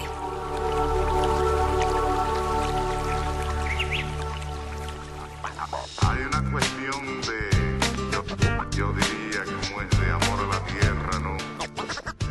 Muy buenas tardes al público Radio Escucha que diariamente sintoniza este espacio informativo de Prisma RU. Soy Daniel Olivares Aranda y les doy la más cordial bienvenida a Sustenta. Cantarle a tierra madre que nos aguanta y nos vio crecer.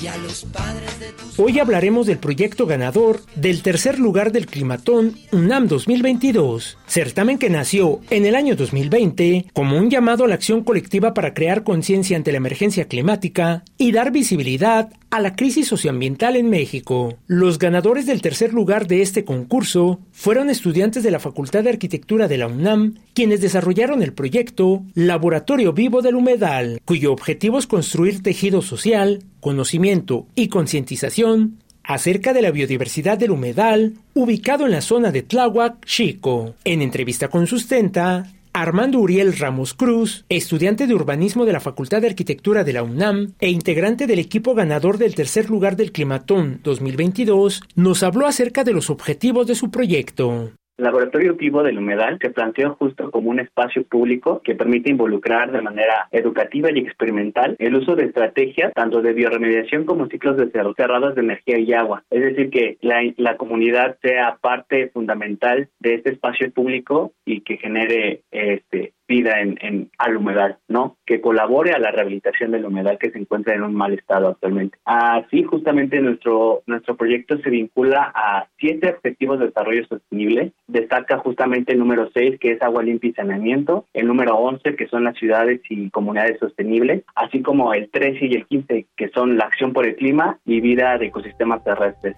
Este proyecto busca beneficiar el clima, recuperando la flora y fauna más distintiva de la región, resignificando diferencias entre naturaleza, ciudad y comunidad, con la finalidad de lograr un escenario socioambiental justo para el futuro de la ciudad en beneficio de la comunidad. Este proyecto nació de la necesidad y preocupación de los universitarios por el agua, los ecosistemas y la comunidad, por lo que plantean un trabajo coordinado con los principales actores que fomentará el rescate y cuidado del humedal y así aprovechar los servicios ecosistémicos que se generan para alcanzar la justicia climática, además de fortalecer la identidad cultural histórica de nuestra ciudad. Escuchemos a Armando Uriel Ramos, quien nos explica cómo está dividido el proyecto. Para alcanzar esos objetivos, dividimos el proyecto en tres grandes fases. Justamente el primero se llama Reconectar Agua, Tierra y Sociedad, donde se involucra justamente el desarrollo del tejido social para revalorizar el humedal desde la comunidad con pues mapas de recorridos colectivos, observatorio de observatorio de especies y aviturismo, entre otras cosas. La segunda fase consiste en justamente la rehabilitación del humedal y sus orillas, en donde aquí se van a implementar eh, técnicas de bioremediación in situ y también la implementación de biodigestores en viviendas que no cuentan con servicios públicos adecuados ah, para evitar la contaminación del propio humedal, para así llegar a una gran tercera fase en la que denominamos la integración del humedal a la ciudad. Esta gran fase consiste en cuatro ámbitos. La primera es justamente eh, el tema de la gestión integral de residuos sólidos urbanos, la captación pluvial de agua, la producción agrícola y de cultivos mediante técnicas chinamperas para asegurar el, la sostenibilidad del ecosistema y para así llegar a más a beneficiar a más de 60 600 mil personas que viven en Tláhuac y Valle de Chalco. El gobierno de la Ciudad de México presentó en agosto de 2022 el proyecto integral del lago Tláhuac Chico, que busca disminuir inundaciones y la escasez del agua del oriente de la zona metropolitana del Valle de México. Con una inversión estimada de 4 mil millones de pesos,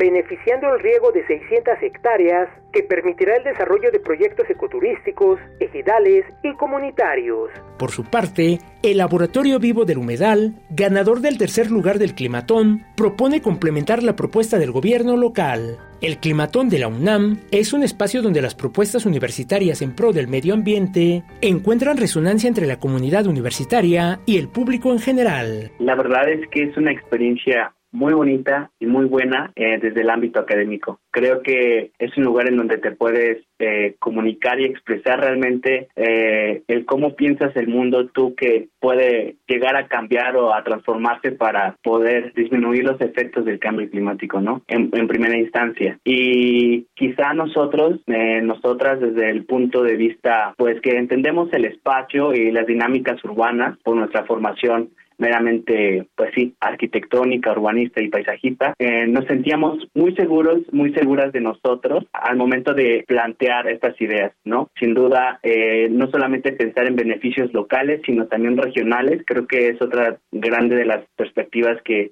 nos hizo ver tanto nuestra formación académica como lo que desarrollamos en el Climatón. Eh, es así que aquí justamente hago la invitación a todas las universitarias y universitarios para que se animen a participar en las siguientes ediciones de Climatón y con ello tratar o aumentar, poner ese granito de arena para mejorar nuestro hábitat, nuestras ciudades y nuestro mundo. Pues nada, y ya como último quisiera yo agradecer a, a Ivonne Dávalos, que es la coordinadora de Climatón, eh, por sus mentorías, tanto a mi equipo también a Julia, a Oriana, a Mariela y a Andy, que siempre estuvieron ahí eh, a capa y espada. Y pues nada, también a la, a la universidad, eh, a la UNAM, por, por brindar estos espacios que son importantes para nosotros. Si deseas conocer más acerca del proyecto Laboratorio Vivo del Humedal, ganador del tercer lugar del Climatón UNAM 2000, puedes consultar el sitio oficial www.climaton.unam.mx.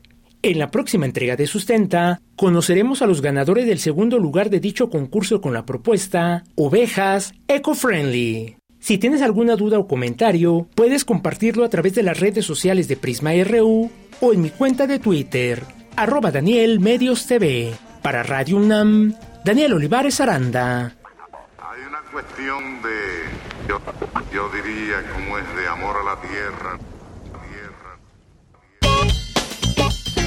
Porque tu opinión es importante, escríbenos al correo electrónico prisma.radiounam@gmail.com. Dos de la tarde con 21 minutos y le doy la bienvenida al doctor José Luis Valdés Ugalde, quien es politólogo, internacionalista, doctor en relaciones internacionales, ha sido director del Centro de Investigaciones sobre América del Norte, es columnista también y, pues bueno, analiza, por supuesto, temas de interés internacional. Doctor, bienvenido, muy buenas tardes. Buenas tardes, Deyanira, gusto saludarla. Igualmente, doctor, pues ahora lo que nos trae a comentar con usted son las elecciones del día de ayer en los Estados Unidos, lo que está en juego, cómo ha visto pues ya estos resultados que se han dado pues en medio de una situación difícil económica eh, allá en los Estados Unidos y muchas otras cosas. Se avisoraba que el, el Partido Republicano arrasara, no fue de esta manera. ¿Cómo ha visto los resultados hasta el momento?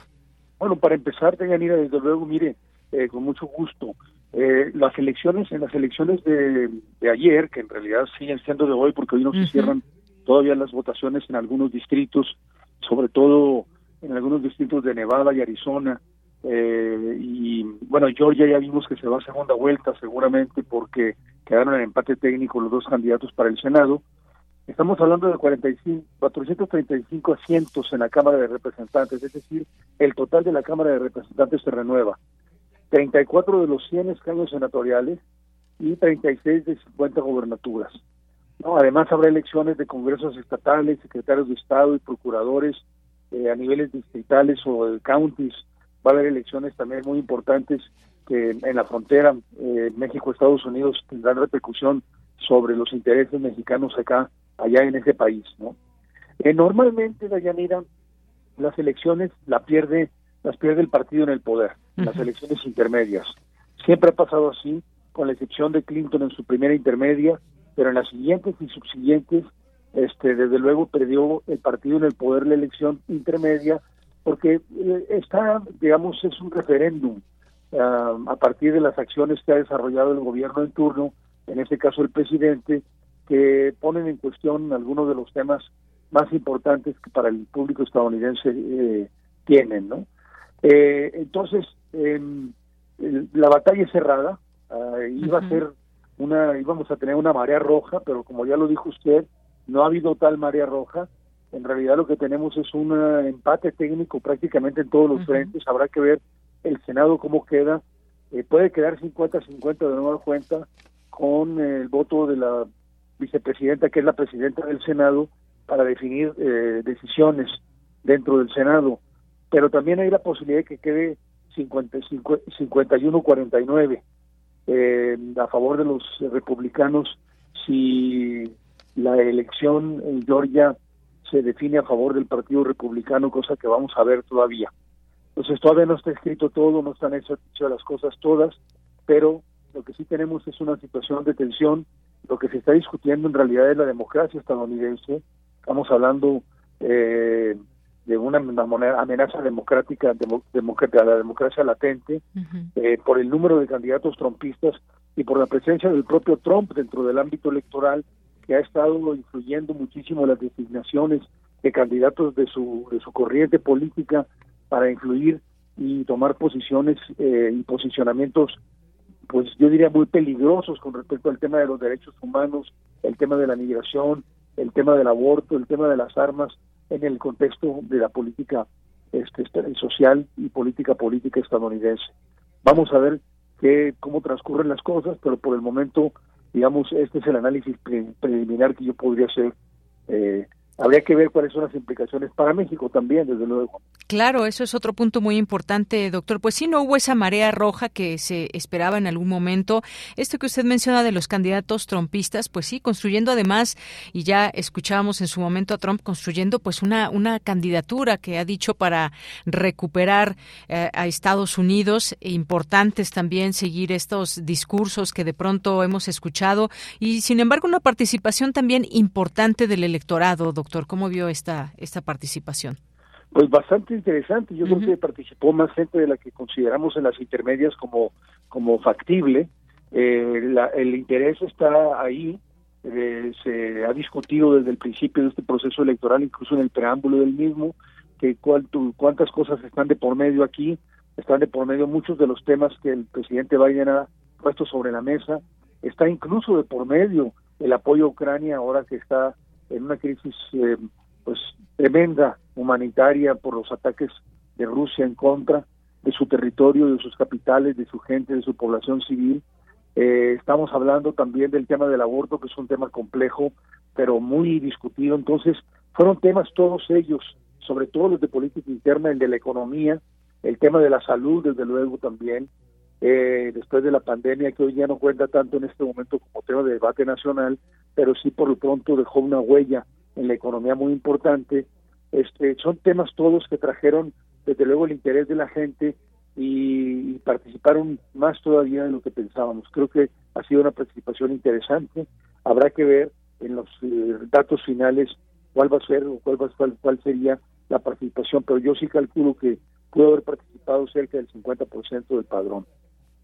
Bien, y doctor, ahora sí pasar a esto que usted ya comentaba, esto cómo afecta o cómo podemos comprenderlo hacia México, porque si bien es una elección interna, una elección intermedia, una elección que, bueno, pues hay muchas cosas en disputa en los Estados Unidos, pero aquí en México, ¿qué, qué va definiendo también la relación? Hay que tomar en cuenta el resultado de estas elecciones. Sí, desde luego, mire, eh, en realidad para, para los demócratas los temas de derechos humanos, respeto a, la, a los periodistas y una condena que se ha hecho para, los asesinatos de periodistas en México, el respeto a las instituciones, el Estado de Derecho, la democracia y la lucha contra la corrupción, etcétera. Otros temas han sido los temas más caros en la relación con México. Eh, y con los republicanos tenemos básicamente el tráfico de drogas, en particular el fentanilo, que ha causado cerca de 90 mil muertes en, en el 21 eh, una creciente fuerza del, del crimen organizado también, el tráfico de personas, aumento de la inmigración indocumentada a la que siguen llamando ilegal ellos. Eh, esto significa que vamos a tener posturas diversas. Eh, cambiaría el liderazgo de la Cámara, el liderazgo estaría en manos de Kevin McCarthy, que es un diputado que este, representa el Distrito 23 de California y apoyó a Trump en su momento cuando se trató de revertir la elección, pero sin embargo criticó el, el ataque el 6 de enero. De todas maneras, es un apoyador de la, construcción del muro. Eh, enfocaría la atención de los republicanos este nuevo speaker, que es el, el, liderazgo, el líder de la Cámara de Representantes, la atención a los en, en, términos de incrementar la seguridad en la frontera, eh, impulsaría medidas más radicales en migración, eh, prioridad a la lucha contra la importación de fentanilo eh, y un interés específico, la disponibilidad de agua para California. ¿sí? Eh, representan el ala radical del Partido Republicano y tendrán el control de las presidencias de las comisiones importantes para México, por ejemplo, asuntos exteriores, eh, agricultura, eh, productos y, y, el judicial. Entonces, vamos a tener una posición, un posicionamiento de esta Cámara de Representantes con mayoría republicano, republicana bastante fuerte con respecto a México y ciertamente México tendría que definir políticas muy concretas con la relación, nueva relación con los republicanos, puesto que están dispuestos a pues este empezar a presionar más sobre todo en el tema energético y en el tema del TEMEC a, a los mexicanos y al gobierno mexicano para que enderece algunas de las medidas que han sido tomadas. Entonces va a haber una polémica interesante dentro de la Cámara de Representantes, la Cámara Baja, entre el Partido Demócrata y el Partido Republicano sobre estos varios temas y pues hay muchos distritos de interés de interés fronterizo. Está la redistribución del distrito 15 en Río Grande Valley. Eh, eh, ahí tenemos al demócrata Michelle Vallejo, que es progresista y que está contra la postura esta de Estados Unidos de quédate en México. Eh, en fin, tenemos diferentes personeros que los, eh, los distritos fronterizos van a tener una influencia muy fuerte eh, y prevalecen dentro de estos distritos fronterizos y la posibilidad de que los ganen los republicanos. Entonces vamos a tener un periodo bastante complejo en la relación bilateral de Yanira. Bien, pues sí, ya lo iremos platicando y sin duda, pues esto también es importante saber qué se espera para México y en negociaciones que están abiertas en estos distintos temas, doctor. Y bueno, pues ya veremos al presidente de Estados Unidos, Joe Biden, porque, pues como es tradición, se va a realizar una conferencia de prensa eh, que es el día después, es decir, hoy, después de estas elecciones intermedias. Ahí responderá las preguntas de reporteros y bueno, algo que también eh, mencionaban algunos medios. Eh, estadounidenses que, por ejemplo, que Biden pues va a señalar que su partido eh, o los candidatos que se postularon con su agenda resultaron elegidos y que también pues seguirá posiblemente defendiendo esta decisión eh, por la que la Casa Blanca fue ampliamente criticada en las últimas semanas de dedicar tiempo y energía, por ejemplo, a discutir temas como el derecho al aborto, la protección de la democracia, la integridad electoral, además de la economía y la inflación. Ya veremos ese mensaje y esas preguntas y respuestas que se darán en este marco, doctor. Sí, claro. Sí, sí, desde luego que sí, estas son cosas que van a surgir. Pero un apunte último que me gustaría hacer es el siguiente. Eh, me parece que independientemente de que no hayan ganado la Cámara de Representantes los demócratas y no hayan todavía definido una posición, una mayoría dentro de la Cámara de Senadores, lo que sí podemos decir es que esta marea roja se neutralizó y se contuvo la ofensiva de sectores muy recalcitrantes dentro del Partido Republicano que están tomados por el movimiento trumpista, no en todos los casos, pero en un sector muy importante. Eh, y esto me parece que es un elemento que de, de, optimismo. Es decir, haber tenido en los demócratas un frente de contención que contuvo el impulso pues retardatario, ¿no? Porque es regresiva toda la política de Trump, es una política eh, peligrosa y que ha permeado además la opinión pública y el sentido común de los republicanos de una forma generalizada.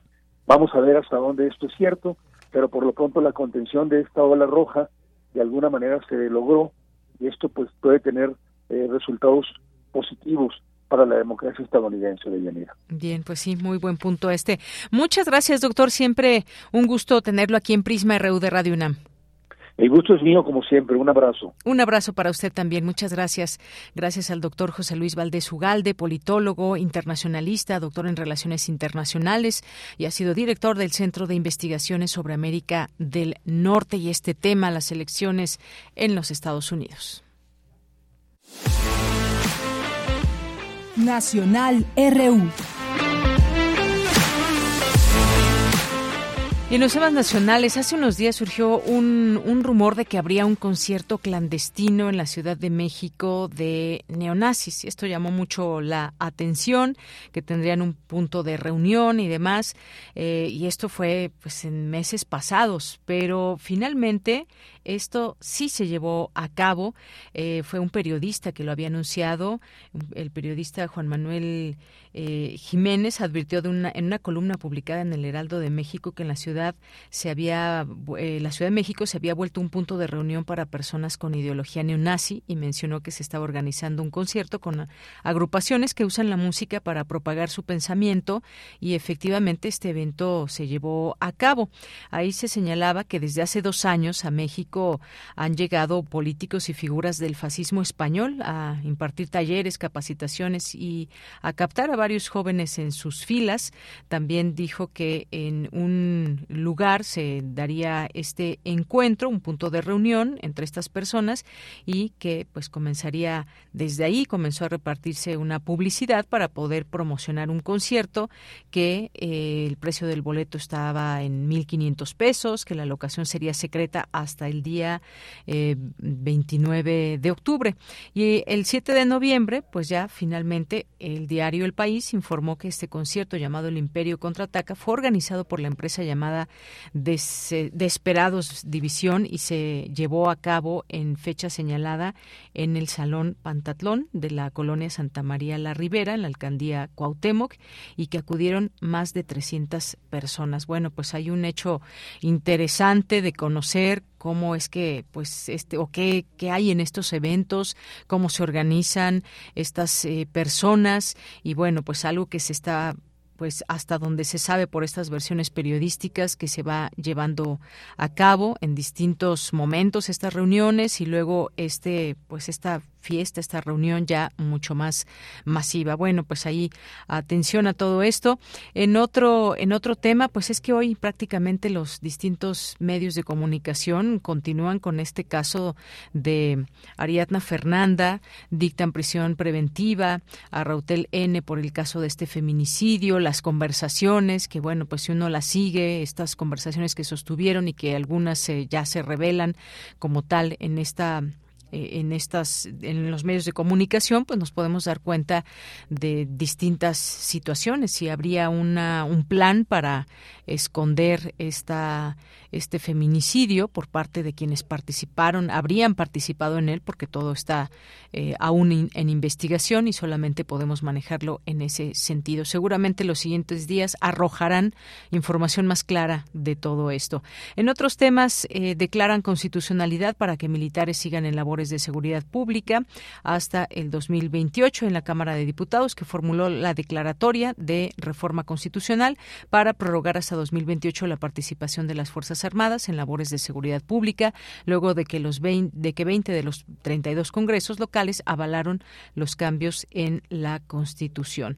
También en otro tema, aprueban en lo general el eh, PEF 2023 con un recorte al INE y pese a, elecciones que hay en Estado de México y Coahuila, eh, con este recorte de cuatro mil millones de pesos y más recursos para la Secretaría del Bienestar y las obras prioritarias del gobierno, diputados de Morena y sus aliados aprobaron en lo general el, presupuesto de egresos de la Federación, este PEF 2023, con ajustes mínimos del 0.07% respecto a la propuesta original del Ejecutivo. Y bueno, en otro tema también, el presidente garantiza acceso al Zócalo este domingo para marcha en defensa del INE. Eh, dijo que habló con la jefa de gobierno para garantizar el acceso al Zócalo a esta marcha en defensa del INE el domingo, el próximo domingo 13 de noviembre. Esto siendo que actualmente se realiza el Campeonato Mundial de Béisbol 5 en la plancha del Zócalo. Así que habrá esta posibilidad sin que haya esperemos ningún problema. También llamó a las personas a que no haya enfrentamientos y pues ahí está este tema también importante de mencionarlo y también por supuesto lo que lo que será esta marcha en distintos lugares en, como lo habíamos mencionado en distintas ciudades que se está organizando y este recorte que hay en puerta al INE y esta también eh, pues posibilidad de que se reforme que haya cambios al INE. ¿Se toca o no se toca el INE? Pues ahí están los hashtags también a través de redes sociales donde mucha gente ha participado dando su opinión al respecto. Ya estaremos ahí también atentos de lo que suceda el próximo domingo. Bien, continuamos y nos vamos ahora con eh, Ciencia Real con Dulce García.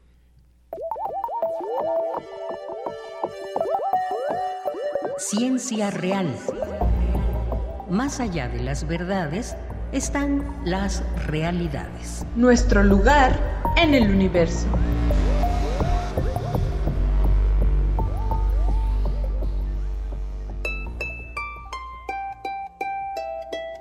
Concebir o tratar de imaginar la cruda inmensidad del universo es para enloquecerse lentamente.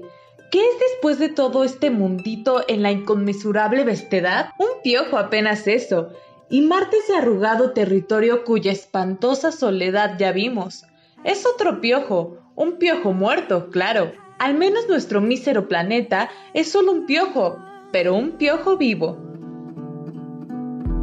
Saludo con mucho gusto al auditorio de Prisma RU. Después de haber estado hablando del ser humano y cómo se conforma en sus partes, ahora pasamos a plantear en dónde se ubica, cómo es el lugar en el que existe. Para ello platicaremos primero pues sobre la Vía Láctea, la galaxia en la que se encuentra nuestro sistema solar, nuestro planeta. El doctor Miguel Aragón, académico del Instituto de Astronomía con sede en Ensenada, nos explica que las distancias de nuestro planeta, por ejemplo de México a China, para nosotros son muy grandes, pero que a escalas cósmicas son muy pequeñas.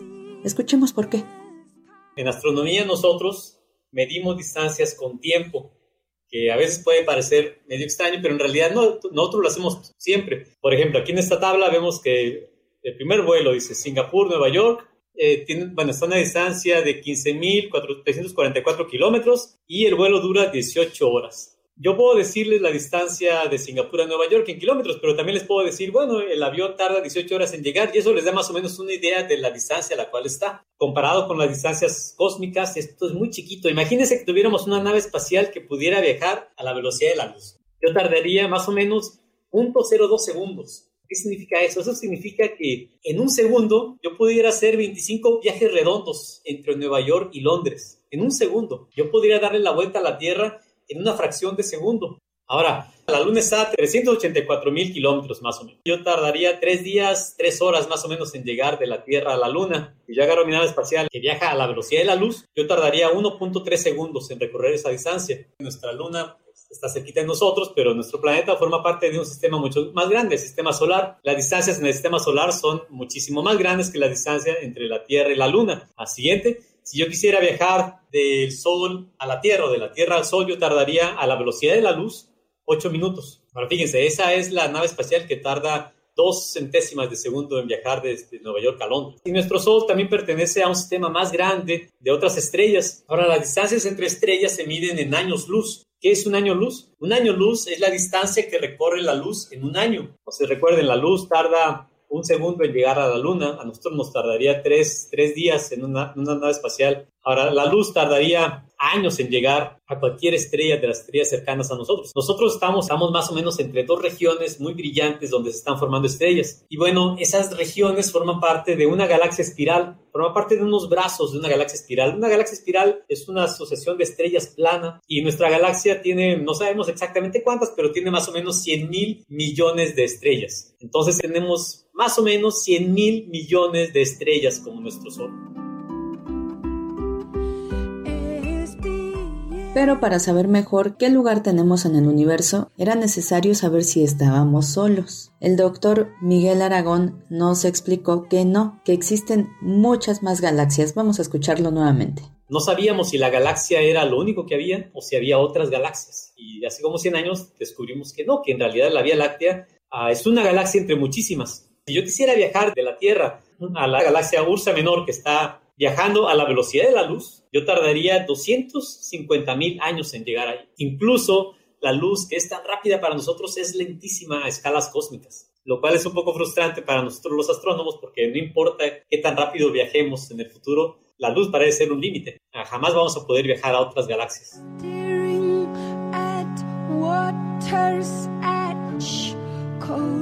Doctor, cuéntenos, ¿cuántas galaxias hay en el universo? ¿Se sabe?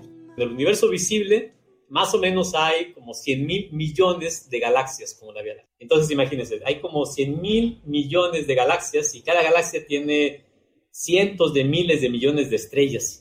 En la, en la, en la, galaxia, en, el universo hay un número incontable de estrellas y de planetas. Bueno, las, las galaxias están distribuidas en el universo de forma muy, muy particular, no están distribuidas de forma aleatoria forman algo que llamamos la red cósmica. Bueno, ¿qué es eso? Las galaxias están organizadas, no están distribuidas aleatoriamente, forman pequeños grupos. Esos grupos como amarillos tienen, están unidos por puentes de, galaxias que llamamos filamentos. Luego hay regiones que no tienen nada, esas les llamamos vacíos. Son regiones donde no hay, hay materia muy tenue, pero no hay galaxias, no hay, no, no, no hay, no hay nada que emita luz. Cuando nosotros vemos las galaxias, solamente vemos la parte del universo que emite luz, pero hay, hay, hay muchísimo más detrás que no podemos observar. Creemos que la, la, gran parte de la materia del universo es oscura y no sabemos ni siquiera de qué está hecha, solo sabemos que no emite luz y la podemos sentir gravitacionalmente. Es literalmente lo que nosotros vemos eh, en una, con un telescopio, es literalmente la punta de un iceberg.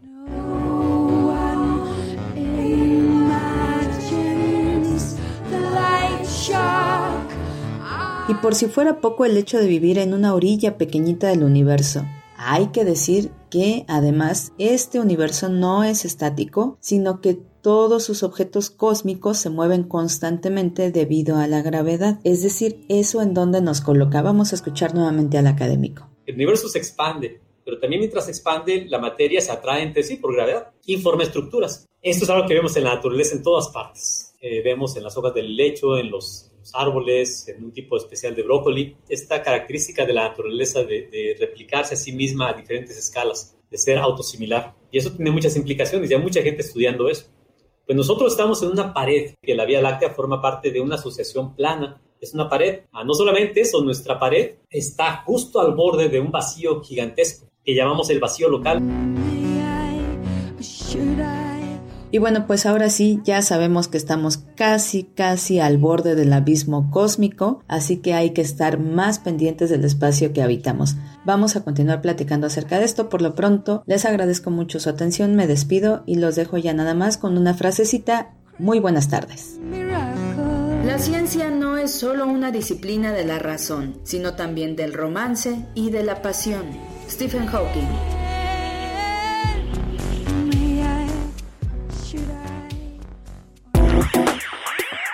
Queremos escuchar tu voz. Síguenos en nuestras redes sociales. En Facebook como Prisma RU y en Twitter como arroba PrismaRU.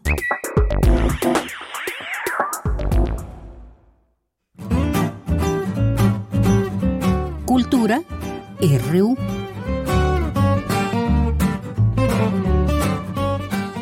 Bien, pues ya nos vamos ahora a la sección de cultura con Tamara Quiroz, que nos acompaña aquí en cabina. ¿Qué tal, Tamara? Muy buenas tardes. Deyanira, muy buenas tardes a ti y a las y los que nos escuchan a través de Radio UNAM esta tarde desde, desde esta cabina ubicada en Adolfo Prieto 133. Siempre es un gusto saludarles desde estos micrófonos y hoy lo hacemos porque vamos a hablar de un libro.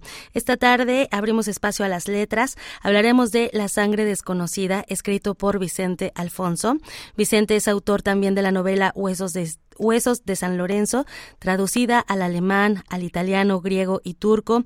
Ha sido galardonado con diversos premios, tanto a nivel nacional como internacional. Entre los premios que, ha, ganado está el Premio Internacional de Novela Sor Juana Inés de la Cruz, el Premio Iberoamericano de Periodismo Ciudades de Paz y recientemente el Premio Nacional de Novela Elmer Mendoza. Y para contarnos todos los detalles de la sangre desconocida, nos enlazamos con Vicente Alfonso. Vicente, bienvenido a este espacio radiofónico y muy buenas tardes. Hola, Tamara, buenas tardes. Qué gusto saludarte, Vicente. Oye, platícanos, ya está en circulación esta, esta, esta novela publicada por Alfaguara. Entrando en el tema, Vicente, eh, pues en esta novela hay, hay de entrada ya tres líneas temporales. Platícanos, por favor, un poco de esta parte, de cómo fue pensada la narrativa eh, y para que se encuentren las distintas historias que, que forman esta novela. Bien, sí, así es. Eh, es una novela que tiene una estructura, digamos, eh, eh, que, pensé a lo largo de bastante tiempo, fui trabajando, hice por lo menos 11 versiones de la novela, entonces en ese sentido está muy trabajada. Son, eh, cuenta tres historias, es una novela, digamos, con estrategia policial, ¿no? Hay, hay tres enigmas que aparentemente no tienen nada que ver entre sí. Uno se desarrolla en un pueblito norteamericano en los años 70, un pueblito que se llama Camel City, ¿no? Que está basado justamente en, en, una, ciudad, en una ciudad donde nacieron los cigarros eh, que, que llevan como emblema un camello, este, y eh, los otros dos escenarios son eh, en la Sierra de Guerrero en los años 70 también, y el entorno urbano, la ciudad de Culiacán, eh, también a, a, finales de los años 70. Ah, aparentemente las historias son independientes, eh, cada una tiene sus propios conflictos y sus personajes, pero a medida que avanza la lectura, y no voy a dar spoilers, este, sí el lector empieza a notar que hay conexiones subterráneas entre entre estas historias y tiene que armar un tejido, tiene que participar activamente en la en el armado del tejido. Justamente eso, Alfonso. La verdad es que para los lectores es un reto. Es un reto porque justo, o sea, piensas que no hay una, o que van a ser tres historias independientes, pero bueno, después los caminos se van encontrando de una u otra forma. Entre los temas que abordas, Alfonso, están las luchas sociales, también está el tema de los gobiernos totalitarios. Eh, ¿Qué nos puedes decir de estos dos temas y también de la identidad, la legalidad y, pues un poco también de las referencias, ¿no? a diversas luchas sociales. Sí, eh, uno de los de las ideas centrales de la novela es eh, cuestionar justamente la idea que tenemos de legalidad. Solemos pensar en las leyes, en el marco legal de cualquier sociedad, como algo escrito en piedra, como algo inamovible, Y sin embargo, eh, pues quienes tenemos la edad suficiente, eh, hemos visto eh, en la sociedad en donde estemos movimientos y cambios justamente en las leyes y a veces de manera muy radical, ¿no? Cosas que cuando yo era niño eran absolutamente ilegales, hoy son legales y viceversa. Entonces, eh, la, la, novela propone esta primera reflexión, ¿no? ¿Quién decide qué es legal y bajo qué criterios, ¿no? Somos nosotros mismos como sociedad, ¿qué tanto nos involucramos en eso? Y luego hay una reflexión eh, eh, secundaria, digamos, pero que también permea todo el libro y que va en este sentido que tú mencionabas, Tamara, que es eh, qué papel juegan los movimientos sociales, ¿no? Porque eh, los personajes de los tres entornos tienen una disyuntiva que es cómo cambiamos la sociedad, cómo, cómo, cómo hacerle para que nos atiendan, que nos hagan caso, a partir de las vías legales, institucionales, ¿no? Como la desobediencia civil. O sea, la ley contempla figuras, pero eh, no son efectivas a los ojos de todos, ¿no? Tenemos otra alternativa que es este, justamente las vías eh, violentas, ¿no? No es mi intención pronunciarme por alguna de estas dos vías, sino ponerle sobre la mesa al lector eh, el escenario y ya cada quien saca sus propias conclusiones. Por supuesto. Vicente, en este, pues en esta relectura que hiciste también tú de tu, y, también el reescribir esta novela que bien nos mencionas, ¿no? Once veces, y, obviamente también hay, un arduo trabajo de investigación y, también pues este juego, ¿no? Este juego para poder cuadrar los tiempos, eh, bueno, yo creo que no es una cosa fácil. Eh, para la gente que nos escucha, esta novela se sitúa en tres lugares, ¿no? Es Sinaloa, Chilpancingo y Camel City, como ya bien lo mencionabas. ¿Qué nos puedes decir acerca también de las referencias de las otras lecturas? Porque conoceremos eh, a un profesor de Derecho, también vamos a conocer, a, bueno, en, Camel City una de las, eh, de las protagonistas, pues también tiene estos tintes feministas, ¿no? Y de resistencia. Y también tenemos por otra parte a un, a un escritor frustrado, ¿no? Que también pues tiene aquí eh, algunos problemas, digamos, em, que, que, yo creo que, que todo el mundo nos vamos a identificar de una u otra forma, ¿no? Algunos problemas familiares, pero también está la otra contraparte, ¿no? Eh, la, vida familiar en, en una ciudad en donde pues permea la violencia. Claro, eh, yo traté de tener puentes entre las discusiones que estamos teniendo como sociedades, porque aunque, digamos, el tiempo de la novela eh, se mueve entre los años 70 y la actualidad, más o menos hasta 2017, eh, uno se da cuenta de que las discusiones son cíclicas, ¿no? En espiral, por supuesto, hay elementos que cambian, pero volvemos cada tanto a las mismas, a los mismos debates, a las mismas discusiones. Y eh, me interesaba mucho explorar el papel de la literatura eh, y de los registros escritos en un sentido amplio, ¿no? Tanto de la academia, por ejemplo, como de la reflexión eh, ensayística como materialización de esos debates. ¿no? Hay libros prohibidos. Me pregunto yo, me preguntaba a la hora de escribir esta novela, ¿por qué surgen en cada sociedad y en determinados entornos estos libros que se convierten en libros prohibidos, que, que son, eh, se trata de eliminar a toda costa por parte de los estados o por parte de ciertos grupos?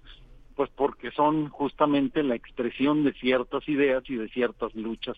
¿No? Y podemos mencionar, por ejemplo, en, en nuestro país, ¿no? José Revueltas escribe una novela eh, que se llama Los días terrenales en 1949 y la publica en el 49 y no deja contento a nadie, ¿no? Porque hace eh, eh, fuertes críticas no solo contra el, el, país como estaba conformado, sino también contra sus compañeros de lucha, ¿no? El Partido Comunista. Entonces, todo el mundo lo critica, ¿no? Y él termina eh, sacando el libro de circulación, retirándolo de las librerías. Eh, entonces, ¿en qué momentos pasa esto? ¿Por qué un libro puede llegar a ser tan incómodo que sea prohibido o que sea retirado por su por su autor? Bueno, será otra cosa que me interesaba. Y a lo largo del libro, ah, hay, a lo largo de la novela, hay muchos ejemplos de, de esto, ¿no? Por ejemplo, las memorias de Pablo Neruda, ¿no? Han provocado intensos debates porque Neruda mismo reconoce ahí en esas memorias haber abusado de una de una mujer cuando era cónsul en Ceilán, me parece, este y entonces es hasta dónde eh, podemos tolerar ese tipo de, cosas. Hay quien dice que se está jactando, hay quien dice que se está arrepintiendo, son susceptibles de interpretación, pero siempre está atravesado estos debates que tenemos como sociedad. Claro, sin duda. Vicente, también eh, ya, ya nos estamos acercando al final de esta entrevista, pero también me gustaría que, que convertieras un poco pues el, título, ¿no? La sangre desconocida, la referencia a la sangre como esta parte orgánica, pero también hay referencias a, no hay mancha eh, más, más difícil de quitar, por ejemplo, de la ropa que la sangre, pero también no hay, no es este, pues también es difícil de, de quitar de nuestra propia sociedad, ¿no? De, de cómo hemos, eh, vaya, pues sí, con estas referencias también a, los guerrilleros o bueno a los gobiernos totalitarios, a la resistencia también, pues está la sangre, ¿no? La sangre corre eh, lamentablemente también por muchos de los eh, de los territorios de nuestro México. Eh, efectivamente, Tamara, agradezco mucho tu lectura porque efectivamente en ese en ese sentido va, ¿no? Hay un manejo de la sangre como elemento simbólico en la novela y la, y la novela eh, comienza con esa frase, ¿no? Nada es tan difícil de limpiar como la sangre, no nada más a la hora de lavar eh, la, la, ropa, como bien dices, porque pasa en la novela, ¿no? Que hay un vestido manchado de sangre y la sangre no acaba de quitarse, sino, eh, como también señalaste, esta estructura de la que hablábamos al principio, que es una estructura de tejido, donde el tejido lo va construyendo el propio lector, este, también se mancha de sangre, es un tejido que se mancha de sangre y a nivel simbólico yo lo que trataba de, transmitir a los lectores es provenimos de un sistema de relaciones en nuestras comunidades eh, donde tenemos un pasado manchado de sangre y hay pasajes que nos gustaría no haber atravesado o, capítulos a los que quisiéramos darle carpetazo, pero ahí están, ¿no? Y entonces, ¿qué vamos a hacer para quitar esas manchas? ¿Negarlas o reconocerlas y aprender a vivir con eso, pues es otro debate importante.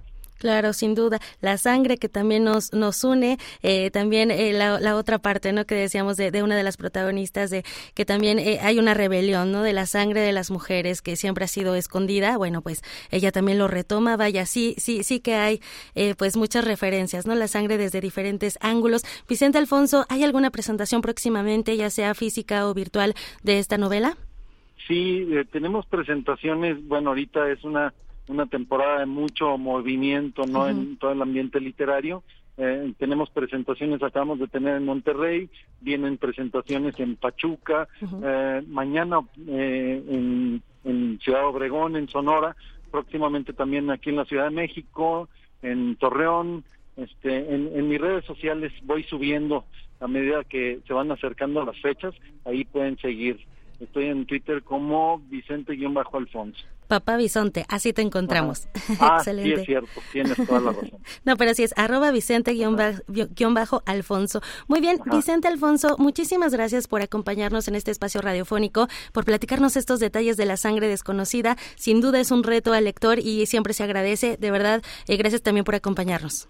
Al contrario, muchas gracias a ti, Tamara, y a la UNAM por eh, permitirme eh, un espacio para platicar de estos temas que me parecen fundamentales. Sin duda. Muchísimas gracias. Hasta luego. Hasta luego. Él fue Vicente Alfonso, autor de La sangre desconocida. Lo encuentran bajo el sello Alfaguara. Deyanira, con esto llegamos al final de la sección. Hasta mañana. Gracias, Tamara. Hasta mañana. Con esto nos despedimos. Gracias, Marco Lubián en la producción, Denis Licia en la asistencia, Montserrat eh, Brito en las redes sociales, eh, Agustín Mulia en los controles técnicos y Arturo González. Y aquí en el micrófono se despide de Yanira Morán. Hasta mañana. Que tenga buen provecho y buenas tardes. Radio UNAM presentó Prisma RU. Una mirada universitaria sobre los acontecimientos actuales. Prisma RU. Relatamos al mundo.